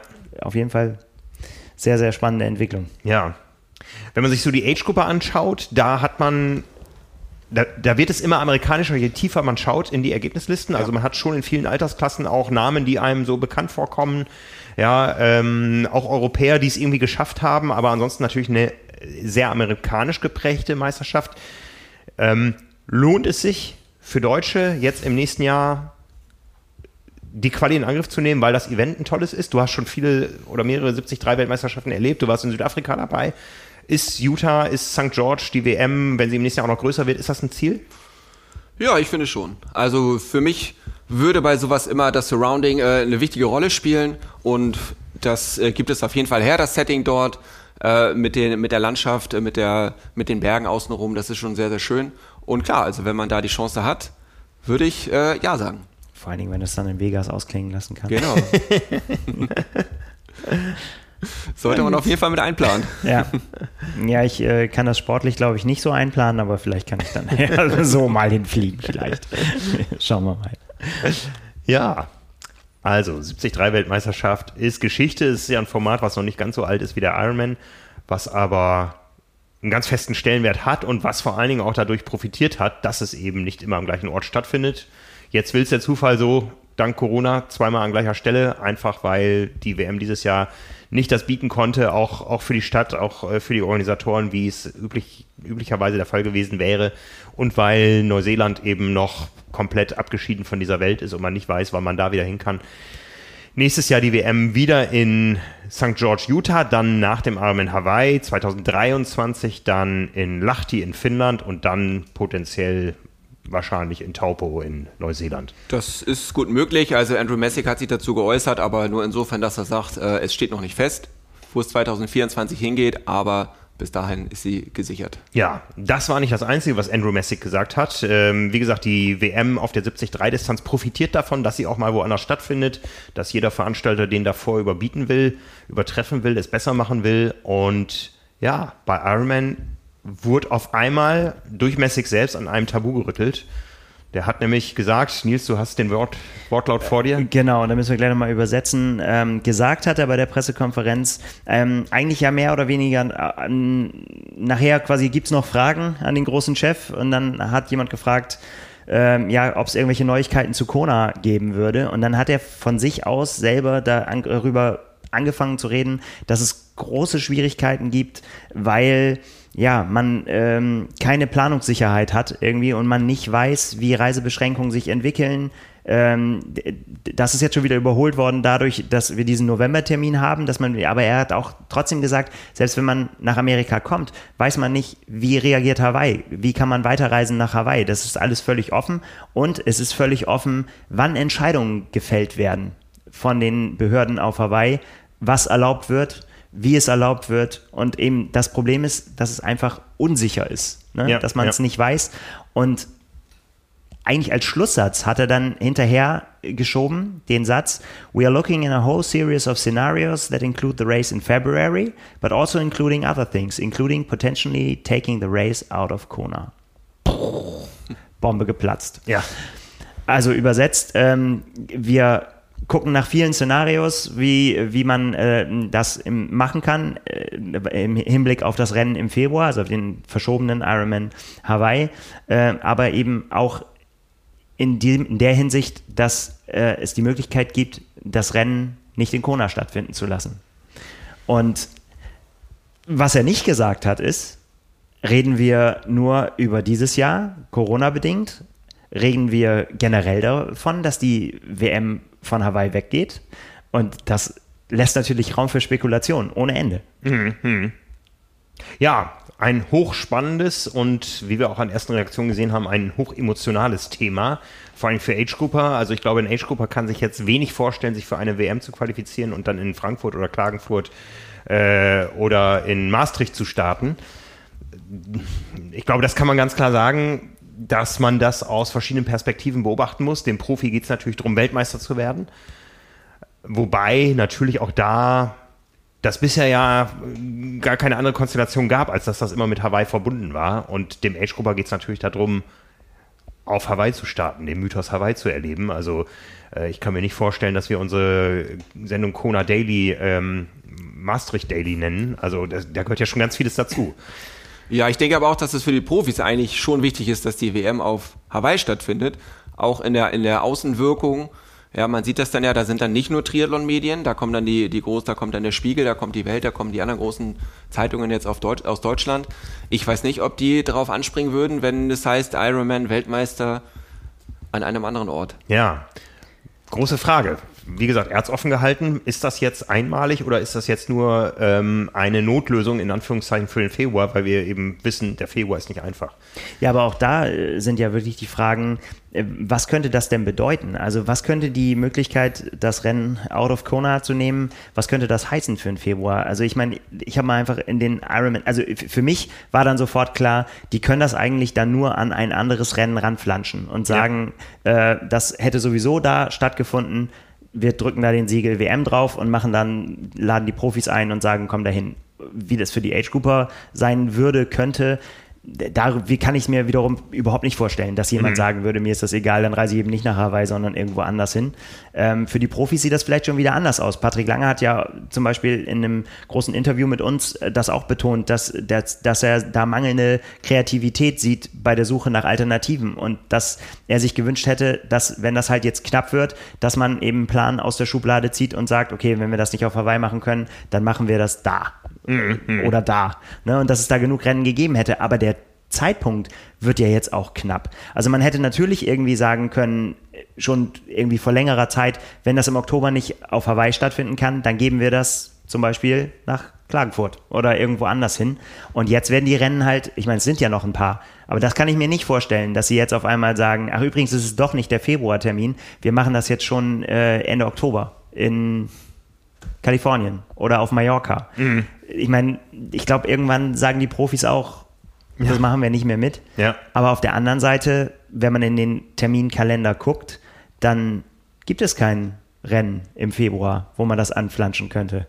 Nee, nee. Also ich habe ja sowieso das Gefühl, dass die Entwicklung, die zur, zur erneuten Verschiebung des Ironman Hawaii äh, geführt hat, dass das Ironman so heftig überrascht hat, dass das so schnell ging, dass man einfach dann reagieren musste und diese Februar-Schublade überhaupt erstmal wieder aufgemacht hat.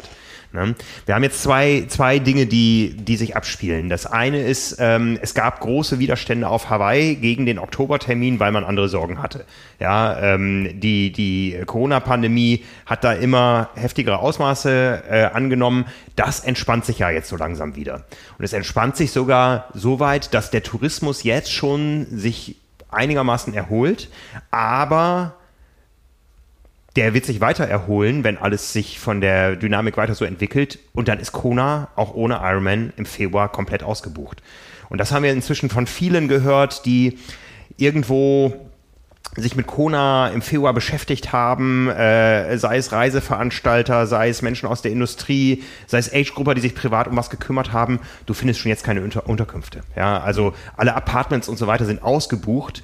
Äh, Kona ist im Februar einfach dicht und ich könnte mir vorstellen, dass, dass auch die, die Einheimischen sagen, wie sollen wir denn das auch noch wuppen im Februar? Das ist Hauptreisesaison.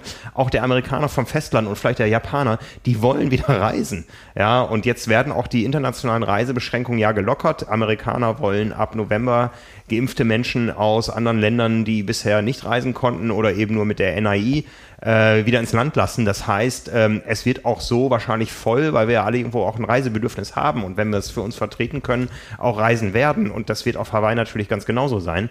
Die Inseln waren dicht, auch für Amerikaner. Ja, also da gab es ähm, immer wieder, ich verfolge ja immer wieder die, die Presse da, da gab es auch immer wieder ähm, äh, Verstöße gegen Auflagen und so. Und dann, dann ist es auch so, dass du dann auch namentlich in der Zeitung stehst, wenn du mit einem gefälschten Impfnachweis da. Mit Foto sogar. Ja, genau. Ne? Also ähm, und wenn jetzt das Reisen nach Hawaii für, für Menschen, die irgendwo nicht am Meer wohnen in den USA, wieder möglich ist und die einfach Reisebedürfnisse haben, die, die, die buchen jetzt alles weg. Ja? Und das ist ja nicht so, dass irgendwer bei Ironman, so wie es das IOC macht zum Beispiel, sagt, wir, wir blocken jetzt erstmal alle Kapazitäten hier und man kann auf dem freien Markt gar nichts buchen, sondern da ist einfach schon mal alles voll und da ist dann die große Frage, wie durchführbar wird das Ganze? Ne? Also ich, ich sage ja immer noch, das, was ich damals gesagt habe, stellt ein Kreuzfahrtschiff auf Rede, ja, ähm, mietet den Pier für die ganze Woche und lasst die Fahrräder stehen. Die Leute können dann mit einem Kreuzfahrtschiff oder mit, mit einem kleinen Anlegerboot ähm, sich shutteln lassen und können auf die Radstrecke gehen zum Trainieren und müssen abends zum, zum Übernachten wieder aufs Schiff. Ja, also die Schiffe sind ja eh gerade nicht so hoch gebucht, ja, und äh, wenn dann eh alles nur Geimpfte da sind, dann kann das auch funktionieren. Aber so ist es einfach ein riesen logistisches Problem und da muss man eben dann auch über Alternativen nachdenken, was man jetzt hoffentlich tut. Aber ne? was könnte das sein? Also, weil letztendlich, ich habe es ja vorhin gesagt, gesagt, im Februar gibt es nichts. Nee. Ich kann mir nicht vorstellen, dass sie einfach ein Rennen aus dem, aus dem Hut zaubern. Vielleicht werden wir auch überrascht. Mhm. Ähm, und ich meine, alles, was dann so in die Nähe davon kommt, ist, ähm, geht im März los mit äh, Ironman New Zealand. Fällt, glaube ich, aus, weil die Neuseeländer nicht sagen werden, ja. kommt her. Dann kommt der Ironman Philippinen am selben Wochenende, äh, schließe ich auch aus. Und dann, ähm, das haben viele in den Raum geworfen, was ich so in den Kommentaren gelesen habe, äh, der Ironman 73 Lanzarote am 19. März. Ja, aber guck dir mal die Kanaren im Frühjahr an, die sind ja auch ausgebucht. Ja. ja. Und das ist ja auch jetzt nicht aber so. Aber das ist sowieso alles Triathleten. Die können, die sind doch, die sind doch eh alle qualifiziert, die dann ja. im Trainingslager sind. Ja. Also ich, ich weiß nicht. Ähm, ähm, ich, ich glaube, da ist auch schon gut, es mag jetzt ein bisschen entspannter sein, weil die Leute immer kurzfristiger ihre Reisen und ihre Trainingslager buchen, aber äh, gibt es da wirklich eine Chance? Keine Ahnung, so viele Leute zu beherbergen oder kann das nur irgendwo stattfinden in, ich sag mal jetzt nicht bezogen auf den Motorsportkurs, sondern in Daytona, wo du einfach riesen Hotelkapazitäten für Springback und alles Mögliche hast. Äh, ein denkbares Szenario wäre ja aber, dass es nur die Profis betrifft. Dass man sagt, die Age Grouper WM 2021 hat es nicht gegeben, aber wir wollen ja. einen Profi-Weltmeister küren und eine Weltmeisterin. Das würde ein Problem lösen. Und sagen, zwei, wir, ja. Mhm. wir flanschen die irgendwo an. Ich meine, das wäre ein Termin, ich meine, die nächsten, die kommen, 3. April, Ironman Südafrika. 7. Mai, Ironman St. George. Da waren wir schon mal. Ja, ja. ja. Ähm, hast du bald zwei Weltmeisterschaften direkt hintereinander. Ja, ich meine, St. George, also auf der Pressekonferenz hat äh, Andrew Messick sich so lobend über St. George geäußert äh, und gesagt, irgendwie so, dass das da alles möglich war und auch nie eine Frage war und so weiter. Wer weiß? Wer weiß? Wer weiß? Vielleicht ja. ist das quasi Ironmans neues, neue Location, die sie aus dem Hut zaubern, wenn er sagt, wir müssen irgendwie eine Veranstaltung machen, dann machen wir sie da, weil wir wissen, dass das funktioniert. Ja, ich habe eine Mail bekommen vom Race Director, ich glaube, es ist eine Frau vom Ironman Südafrika, äh, weil ich ja selber gemeldet bin. Also die sagen, das Rennen kann aller Wahrscheinlichkeit nach stattfinden, aber seid nicht enttäuscht, wenn es nicht stattfindet. Aber das und das und das sind die Auflagen und die sind, die sind härter als hier in Hamburg. Also da findet rundherum gar nichts statt. Ja, ich kann mir nicht vorstellen, dass die jetzt an, ein, an, ein, an eine Weltmeisterschaft denken. Außer das Szenario, über das habe ich noch gar nicht so nachgedacht, das nur für die Profis zu machen. Das ist tatsächlich, ja. Das könnte eine Option sein, ja. Weil das ist natürlich das, was die Profis bemängeln, dass sie sagen, irgendwie alle Sportarten kriegen das irgendwie hin, Weltmeister zu küren, auf ja. irgendeine Art und Weise. Und wir Triathleten haben keinen. Ja. So. Und ich meine, das wäre natürlich ein Riesen-Cut, den Ironman da machen würde, wenn sie sagen würde, hey, der Ironman Hawaii, bleibt der Ironman Hawaii, aber die Weltmeisterschaft, die findet woanders statt. Das ist mir erst vorhin durch den Kopf gegangen, dass das auch eine Option wäre, dass man mhm. sagt irgendwie so, ja, der Ironman Hawaii ist halt ein eine Langdistanz, zu, die man, zu der man dann anreisen kann. Und die WM ist dann ein Jahr in Frankfurt, ein Jahr in Cozumel, ein Jahr da. Aha, aha. Gibt genug Varianten. Äh, tingelt rum. Wie die Leute das finden würden, wahrscheinlich nicht so gut. Auf der anderen Seite würdest du wahrscheinlich auch genug Freiwillige finden, die sagen würden so, ey, ich kann den Ironman Hawaii machen, bin ich sofort dabei. Boah, ist natürlich echt, also ist ein hochemotionales Thema, ne, weil, ja, äh, gesagt, die WM gehört, gehört auf jeden Fall dahin. Ja, streng genommen war der Ironman Hawaii, als er angefangen hat, auf Hawaii keine Weltmeisterschaft, sondern es war der Ironman Hawaii. Also ja, der Ursprung ja. ist ein anderer. Ja, ich will das nicht befürworten, ne, bevor jetzt alle sagen, ich habe einen an der Klatsche. ähm, ich sage nicht, dass sie das machen sollen, aber ich frage mich, warum Andrew Messick das quasi ohne Not auf so einer Pressekonferenz sagt. Macht er das vielleicht auch, um Druck auszuüben auf Hawaii und zu sagen, ey, wir haben wir müssen langsam eine Entscheidung fällen. Und wenn ihr nicht in die Pötte kommt und uns mal zusichert, dass wir das auf jeden Fall machen können, dann muss ich auch darüber nachdenken, woanders hinzugehen. Mhm. Mhm. Mhm. Aber das ist, ist äh, wie gesagt, hochemotional und da steckt, hängt so viel dran, auch mit dieser Platzvergabe, die jetzt ja so weit in die Zukunft schon geht. Ja. Wir, wir, das wird echt ja. interessant, weil vor allen Dingen die eigentlich, wer hat denn in, also jetzt, wenn wir mal bei den Profis bleiben, wer hat Interesse daran, dass das im, im Februar stattfindet? Das ist ja wirklich nur eine Handvoll Leute. Also da, da fallen mir echt nur, nur so Namen wie äh, Sebastian Kienle ein, der gesagt hat, ich kann noch meine meine Verletzung auskurieren, dann vielleicht die Norweger, die sagen irgendwie so, okay, wir müssen unsere erste Langdistanz vielleicht nicht aus der kalten Hose machen, sondern können noch vorher, wenn wir Bock haben, in Kalifornien starten oder irgendwo mhm. anders und haben dann noch ein bisschen Zeit, das zu machen. Äh, und, und, und so Leute wie, wie Alistair Brownlee oder Javier Gomez, die quasi diesen totalen um die jetzt abgeschlossen haben äh, mit ihrer Olympiakarriere und einfach sagen, wir fokussieren uns jetzt und die haben jetzt halt noch ein bisschen Zeit äh, für, die, für die Vorbereitung. Oder Cameron Worth, der Radprofi war und erstmal jetzt erstmal wieder reinkommen muss. Solch, solche Leute ja, aber was ist, was zum Beispiel mit Laura Philipp, Anne Haug, da würde ich ein Fragezeichen machen. Die waren jetzt fit oder wären jetzt für Hawaii fit gewesen. Mhm. Kann man das jetzt bis im Februar strecken? Oder äh, wann entscheidest du das? Ne? Die, die stehen jetzt, Laura Philipp steht auf, glaube ich, auf allen Startlisten, die es noch gibt, so für die, für die Langdistanz. Ähm, wie, wie weit willst du das dann rausstrecken, diese, diese Topform? Ich mhm. meine, sie hat jetzt ihre, ihre Quali geholt, auch für 22, wo auch immer das dann auch, wie das dann auch stattfindet. Sie hat ja beide jetzt quasi. Genau. Beide Slots. Ähm, aber, aber wann, wann ziehst du den Stecker für eine Pause? So, und mhm. sagst irgendwie auch, auch Jan Frodeno, ne? Was, was macht er jetzt? Wenn, wenn er sagt, er will auf jeden Fall noch eine Langdistanz noch machen im Herbst, ja. Ist nicht mehr lang dann bis, äh, bis Februar. Und, und vor allen Dingen mit dieser Ungewissheit, ob das stattfindet oder nicht. Ich glaube, die brauchen alle ganz schnell mal einen Termin. Ja, ja. Also, auch ein Reiseziel für die Ironman-Weltmeisterschaft, St. George, Utah? Ach, warum nicht? Also ich denke schon, dass Ironman eben einen Ort braucht für sowas, wo sie sowas eben schnell organisieren können. Du hast beides erlebt, ja? Hawaii, Kona und, und St. George. Was, was ist härter? Ui, härter. Thematisch? Ähm, ich fand es sehr, sehr ähnlich, weil es einfach sehr, sehr heiß war in den Tagen vorher. Wie gesagt, beim Rennen äh, hat es ein bisschen nachgelassen. Ähm, boah, da fragst du mich was, wenn man da eine Langdistanz machen würde. Ja, aber ich glaube doch, Hawaii ist, ist dann immer noch eine, eine Spur härter. Weil man kann jetzt auch nicht mit einer, mit einer flachen Florida-Strecke ankommen, oder? Nee. Im, im, Im Winter, ich meine, es ist ja auch, es ist ja auch im Februar.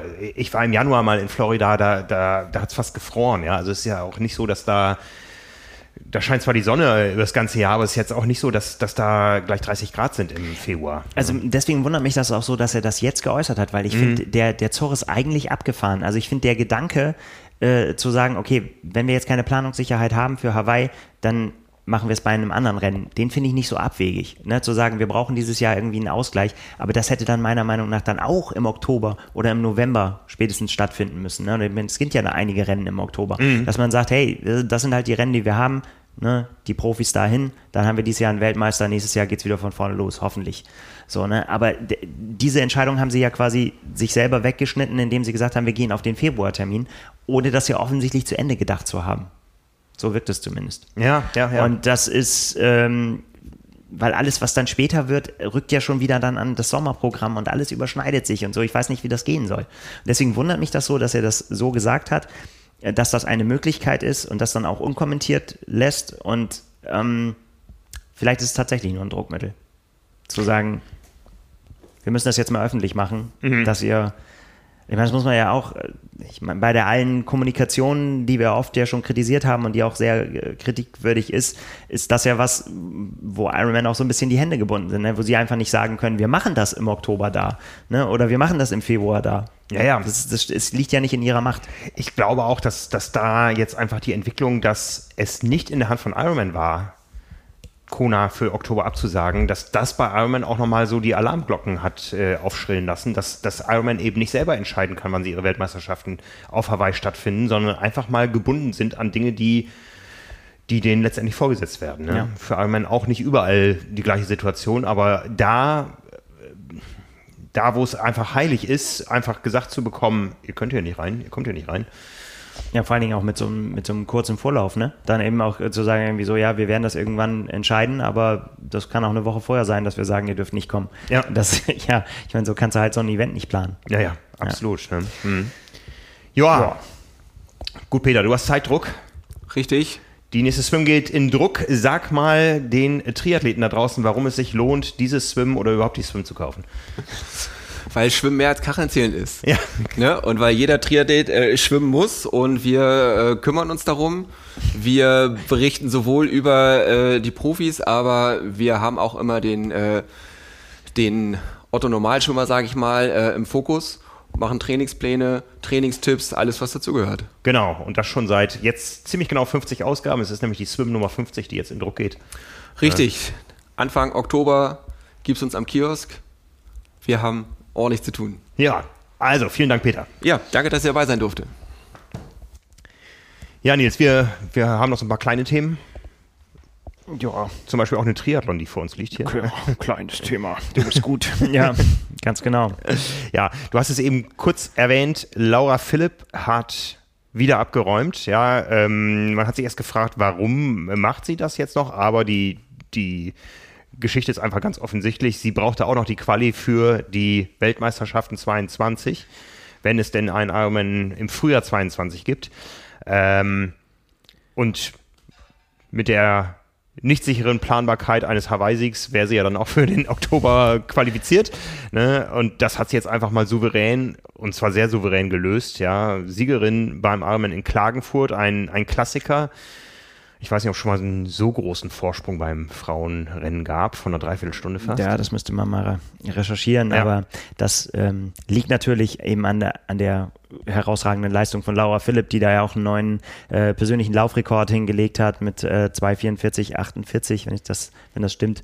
Ähm, ja, was einfach äh, ja eine gute Leistung ist. Sie musste halt einfach, sie brauchte ihren Slot in Finnland, ne, den hat sie sich geholt und dann hat sie da ja wirklich das ganze Jahr mit Schwierigkeiten ja darauf hingearbeitet, sich halt wieder da in Topform zu bringen. Und jetzt bist du in Topform. Mhm. Ähm, da muss das auch irgendwo hin. Ne? Und das, äh, das tut sie. Und das haben wir ja auch mit Philipp Seib in, äh, in Rot besprochen. Da ähm, haben wir mit ihm gesprochen. Er hat einfach gesagt, so, ja, wir, wir müssen jetzt auf die Startlisten rauf, weil da, da, da geht halt noch was dieses Jahr. Ne? Ja, und ja. Äh, mit der Unsicherheit.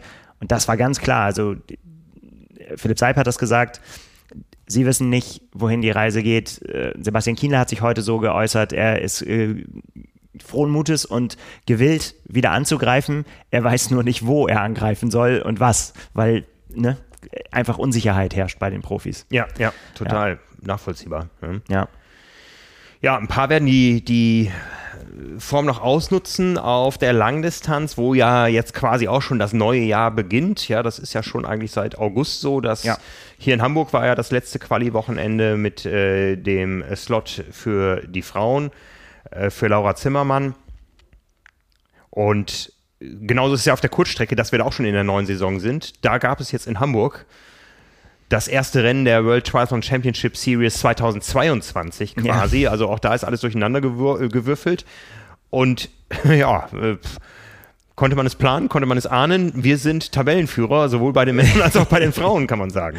Ja, deutsche Siege äh, durchweg durch Laura Lindemann, äh, Tim Helwig und die Mixed Relay Staffel. Genau, bei den Männern im, im Fotofinish Tim Helwig ja, vielleicht, vielleicht kam für ihn Olympia tatsächlich ein bisschen zu früh oder das Rennen in Kienbaum, ja, da, da war ja so ein bisschen der, der Pechvogel. Ähm, jetzt ist die Frage, wie, wie nachhaltig ist sowas? Bei einer Laura Lindemann, da wissen wir, die, die hat sich schon oft in der Weltspitze präsentiert, auch noch nie ein solches Rennen gewonnen. Jetzt vor heimischem Publikum ist ihr das gelungen. Tim Hellwig hat auch schon Rennen gewonnen, aber dann eher so im B-Format äh, beim äh, Welttriathlonverband, auch noch nicht auf äh, der Ebene World Triathlon Championship Series. Man muss natürlich dazu sagen, ein paar Athleten, die eigentlich in ein solches Feld reingehört hätten, waren jetzt am Start bei der 73 WM. Es läuft parallel die Super League Triathlon, die am kommenden Wochenende ihr Finale erlebt in Malibu in den USA ähm, mit Olympiasiegern am Start, mit Weltmeistern am Start. Von daher ist Hamburg jetzt so ein kleines bisschen, aber es waren ja durchaus auch andere starke Namen am Start. Und natürlich, das wissen wir aus der Vergangenheit, äh, auch wenn es jetzt nicht direkt am Ziel stehen konnte, aber ein, ein Heimpublikum pusht immer enorm, gerade auf der Kurzdistanz. Ähm, wo es dann wirklich darum geht, in, in einem Endspurt vielleicht nochmal besonders zu performen. Ja, das ist was anderes als auf der Langdistanz, wo man eine konstant hohe Leistung führen, äh, führen muss auf der Kurzdistanz ist es dann nochmal vielleicht so der Endspurt-Push des heimischen Publikums, des Live-Fernsehens. Ja der da nochmal was bringt vielleicht. Ja, ne? und Dramatik gab es ja trotzdem äh, genug und äh, spannende Rennen. Und äh, ich finde dann immer bei solchen, klar muss man das irgendwie im Hinterkopf haben, dass dann auch bestimmte Namen nicht da sind und so weiter. Aber äh, aus Respekt vor den Leuten, die dann da auch gewinnen, da halte ich mich immer gerne Andre an Andreas Rehlert, der gesagt hat, ich kann immer nur die schlagen, ja. die auch mit mir am Start stehen. Eine andere Ganz Möglichkeit habe ich nicht. Mhm. Und äh, so ist es halt in diesem Fall auch. Ja. ja. Und deswegen gebührt ihnen auch der Respekt. Ja. Und ja, ist auch schön. Oder gute, gute Bilder, da mal wieder die Masse ausrasten zu sehen. So. Ja, ja. Oder man macht es halt wie Laura Philipp, die sich imaginäre Gegner vorstellt, gegen die sie kämpft, weil sie hätte sich ja nicht so anstrengen müssen. Ach ja, ja. er hat sich einfach vielleicht Anne Haug nachgemacht ja. in, äh, in Rot. Ja, ne, also dieses Duell, dieses Duell, was wir mit Freude erwarten, äh, Gustav Iden gegen Jan Frodeno, das das hat für mich fast inzwischen sowas äh, Internes in Deutschland, Laura Philipp gegen Anne Haug. Ja, das, ist die gute Frage. Das würde ich genauso gerne sehen. Ja, ja. Ne? Also, ja, genau, vor allem, also beide in Topform, muss man ja, ja, auch so sagen. Ja, ja. Hm. Beide ohne Zeitstrafen und so weiter. Ich meine, das hatten wir ja auch schon in, äh, bei der Challenge Daytona. Ähm, gibt ja dann immer auch Szenarien und immer hätte, wenn und aber und so weiter. Aber tatsächlich dieses äh, in Topform gegeneinander antreten bei einem großen Rennen mit großen Ambitionen und guter Vorbereitung. Ja, vielleicht dauert das noch so ein bisschen, bis sich das wieder so durchgeschnupft hat, bis man das auch wirklich so sagen kann. Mhm. Äh, irgendwie habe ich das Gefühl, alle sind irgendwie gerade zu einem anderen Punkt. Irgendwie Laura Philipp ist topfit, Daniela Rief sitzt im Pool in Las Vegas. Ähm, Anna Haug gewinnt rot und weiß aber nicht mehr, wie Triathlon geht. Also das ist irgendwie noch total komisch gerade, ja. habe ich so den Eindruck. Und ich glaube, das braucht noch so ein bisschen. Ja, ja. Damit wir 22 hoffentlich dann irgendwann mal wieder in so eine normale Saison blicken können, wo man sagen kann, okay, so ist der Verlauf und im Oktober knallt. Ja. Schauen wir mal. Ein Name, der heute noch gar nicht gefallen ist, weil er jetzt nicht kürzlich am Start war, aber jetzt noch fällt, das ist nämlich der des Titelhelden auf unserer Triathlon 194, die an diesem Mittwoch erscheint. Ja. Unsere Doppelausgabe, die eigentlich die große Kona-Vorschau enthalten hätte. Sie enthält auch eine Kona-Vorschau und zwar unter der Maßgabe, was ist anders, wenn Kona im Februar stattfindet? Wie wirkt sich das auf äh, Favoritenkonstellationen und so weiter aus? Die große Analyse von Simon Müller, aber auf dem Titel ist der, der zuletzt für Furore gesorgt hat und zwar ordentlich in Rot. Patrick Lange. Genau. Und er ist nicht nur wegen seines Rotsiegs auf dem Titel, sondern auch mit einem sehr, sehr ähm, emotionalen Hintergrund ein großes Interview. Genau. Ähm, es, er hat sich ja nach seinem Sieg beim Ironman Tulsa das erste Mal quasi dazu geäußert, dass seine Mutter gestorben ist an Krebs und dass es eine sehr, sehr schwere Zeit für ihn war, die er quasi mit sich ganz alleine ausgemacht hat und engen Vertrauten, aber er nicht wollte, dass es an die Öffentlichkeit äh, gerät. Und äh, da hat er mit dem Kollegen Marvin drüber gesprochen, über diese Zeit, wie er sie erlebt hat und was das für ihn bedeutet hat, aber eben auch über den Weg wieder dahin zurück, äh, wo er jetzt steht, nämlich äh, ja, an der Spitze. So haben wir es getitelt auf dem, auf dem Cover. Und dass das für ihn ja, einfach ein langer Weg war, der aber noch nicht zu Ende ist. Ne? Er ist, er ist einer von diesen Athleten, äh, da haben wir ja in der Rotfolge auch drüber gesprochen und so weiter, der, der wirklich auch jetzt an einem Punkt steht, an dem er bereit wäre für das große Duell ne? Mhm, mit, mhm. mit den ganz Großen. Und ähm, er das auch so formuliert. Also er sieht sich auf einem perfekten Weg zu seinem dritten WM-Titel. Ich, ich, ich, ich träume gerade von einem Tribattle Nationale. das ist ein sehr ne? schöner Titel. genau. Bei den Männern lange gegen Frodeno und bei den Frauen Haug gegen Philipp. Ja. Das wär's. Ähm, ja, wir wollen sie natürlich groß und eingebettet auch gegen die internationalen Stars sehen. Aber ja, Patrick Lange ist zurück. Er ist äh, wieder da und hat ein sehr bemerkenswertes Interview gegeben, finde ich sehr, ja, das, das sehr tief äh, blicken lässt und auch sehr emotional ist. Ich habe da auch das eine oder andere Mal schlucken müssen. Mhm. Ähm, mhm. Vor allen Dingen auch, wenn man zurückdenkt und in die, an die Zeit 2019 zurückdenkt, als wir ja dieses große, äh, ja, das Duell um die deutsche Ehre hier ausgerufen wurde von, von Jan Frodeno und äh, er ja quasi Teil dessen war und äh, er sich dann dazu äußert, wie es ihm in dieser Zeit wirklich gegangen ist ne? und, und wie er beurteilt wurde von sehr vielen Menschen, die eben nicht wussten, wie es in ihm aussieht und äh, was er sich alles anhören musste rund um den Ironman Hawaii und äh, sein Abschneiden da ich glaube, und so weiter. Viele Leute werden schlucken müssen, wenn sie das jetzt lesen. Ja, hoffentlich, mhm. würde ja. ich sagen. Ähm, mhm. Aber ich habe die Befürchtung, dass das manche Menschen auch nicht erreicht. Äh, die, ne, aber es ist halt, ähm, ja, ich glaube, Patrick Lange hat sich mittlerweile damit äh, abgefunden oder ist er in der Zeit, dass er viel Kritik auch gekriegt hat und äh, ist, ja, äh, lässt es vielleicht nicht mehr so an sich ran, wie, wie das mal der Fall war was gut wäre für ihn, weil letztendlich kann er das nicht beeinflussen. Ähm, ja, also ich finde, äh, also alle lesen, alle kaufen. es ist ein sehr, sehr lesenswertes Interview und äh, finde ich, äh, gibt nochmal eine andere Perspektive auf ihn. Ja, ganz genau. Also Patrick Lange als einer der derer, über die man reden wird, wenn man über Hawaii reden wird. Wie gesagt, die große Analyse von Simon dabei. Was erwartet uns noch in der Ausgabe? Ähm, ja, also ähm, im, Technikbereich haben wir den Herrn Baranski immer wieder zu Rat geholt und er hat äh, erzählt uns, was es sich alles so auf dem Laufradmarkt getan hat. Da gab es nämlich also in den letzten Jahren sehr viele Veränderungen, so dass es auch sehr viele unterschiedliche ja, Standards gibt und der eine Hersteller macht es so, der andere so. Also es gibt nicht mehr so das eine Laufrad, sondern man muss sehr viele Sachen für sich berücksichtigen und bedenken beim mhm. Laufradkauf. Und das haben wir mh, hm, zum Anlass genommen, um zu sagen, wir machen mal einen Rundumschlag über den Stand der Technik äh, im Laufradbau und ähm, bewerten gewisse Trends und sagen irgendwie so, das ist gut, das kann weg, das äh, muss man sich überlegen, ob man das möchte. Mhm. Also das so auf der technischen Seite. Dann äh, finde ich persönlich sehr interessant, äh, hat Anna eine Geschichte darüber geschrieben, äh, wie man, wenn man möchte, den Umstieg in ein veganes Leben schafft. Also wenn man sagt, man kann sich das für sich vorstellen und möchte das für sich ausprobieren, vegan zu werden. Aber wie mache ich das als Sportler? Und wann ist da der richtige Zeitpunkt für mich? Und auf was muss ich achten? Und ja, so eine Anleitung dazu zu geben, wie dieser Umstieg äh, passieren kann.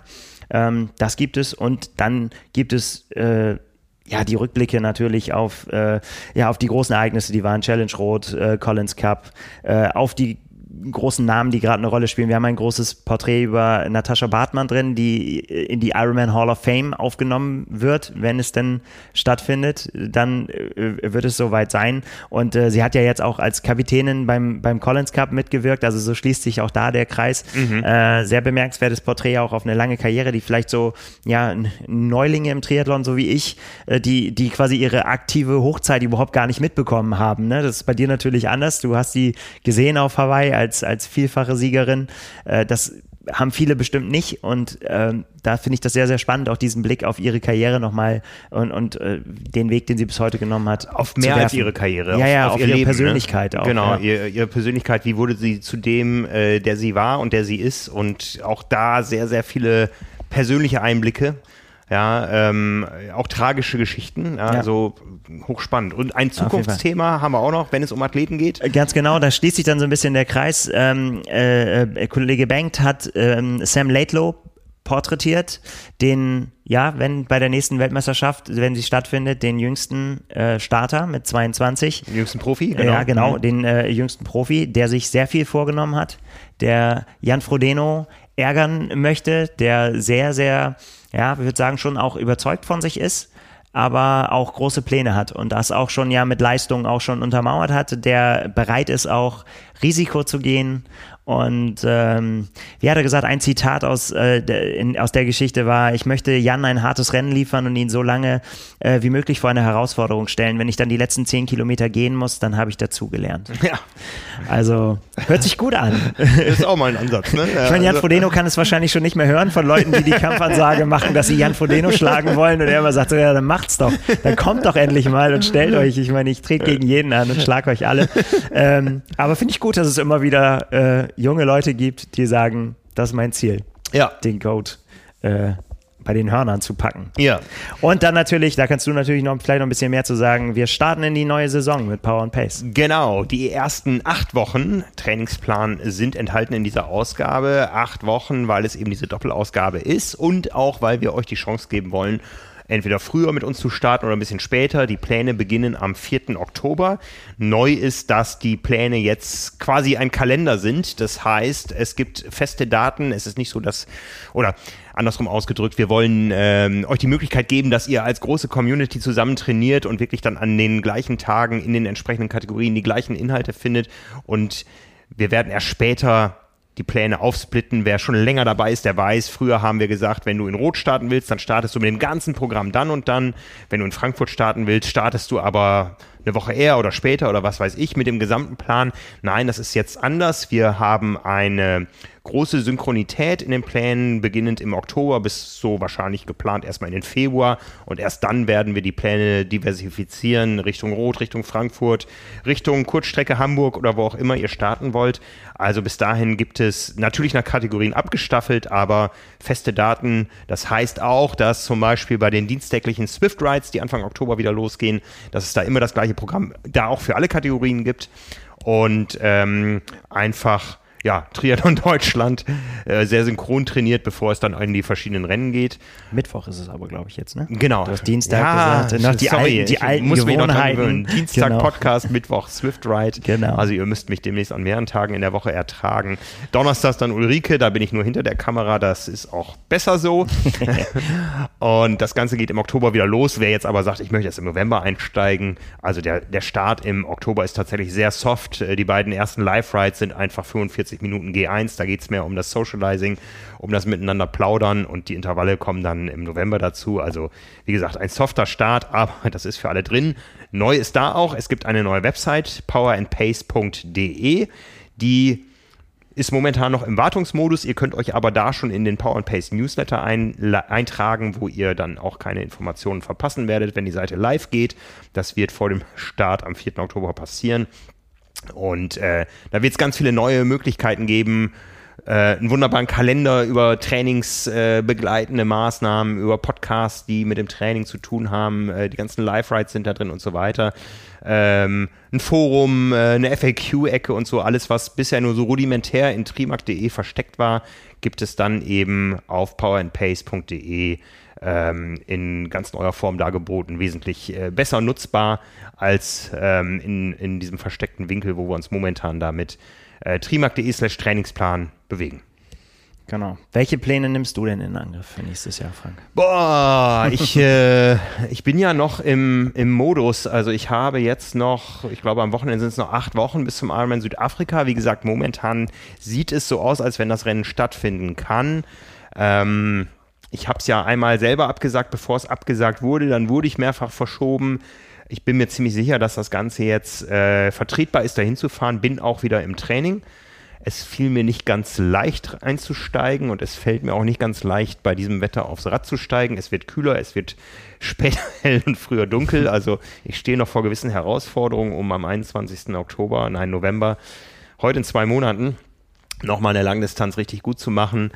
Ähm, ja, ich könnte jetzt lange über meine Lessons learned aus dem Ironman Hamburg sprechen, das mache ich an anderer Stelle, aber von daher äh, werde ich natürlich bei den Live-Rides dabei sein, ähm, aber in den ersten Wochen einen anderen Trainingsplan, ein anderes Trainingsziel verfolgen und dann muss ich mir lange überlegen, wie ich denn einsteige. Die Das war eine sehr lange Antwort auf, ich weiß es noch nicht. Genau. ich weiß es noch nicht. Genau, Ja, ich ja. glaube, ich äh, kann auch gut damit leben, dann erstmal ein paar Monate planlos durch die Welt zu sporteln, außer das, was mittwochsabends im Programm steht. Aber du? Ja, ich habe mir den Allrounder vorgenommen. Sehr gut. Ja. Eine gute Wahl. Ne? Also damit Das macht. macht einen für alles bereit. Ja, genau.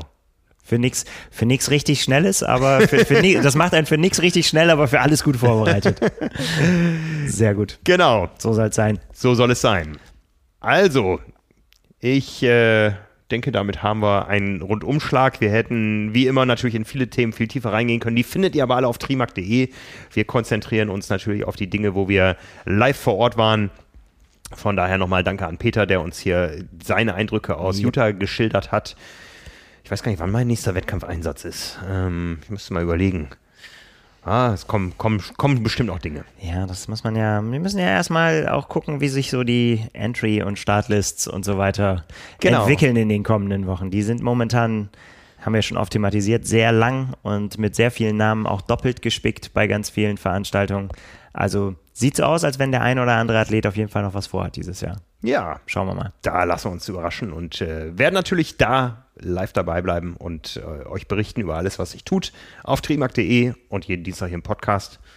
Für heute erstmal Schicht. Schicht, ne? Genau. Also heute Schicht, morgen zum Kiosk, nächste Woche Dienstag sind wir wieder dabei. Alles klar.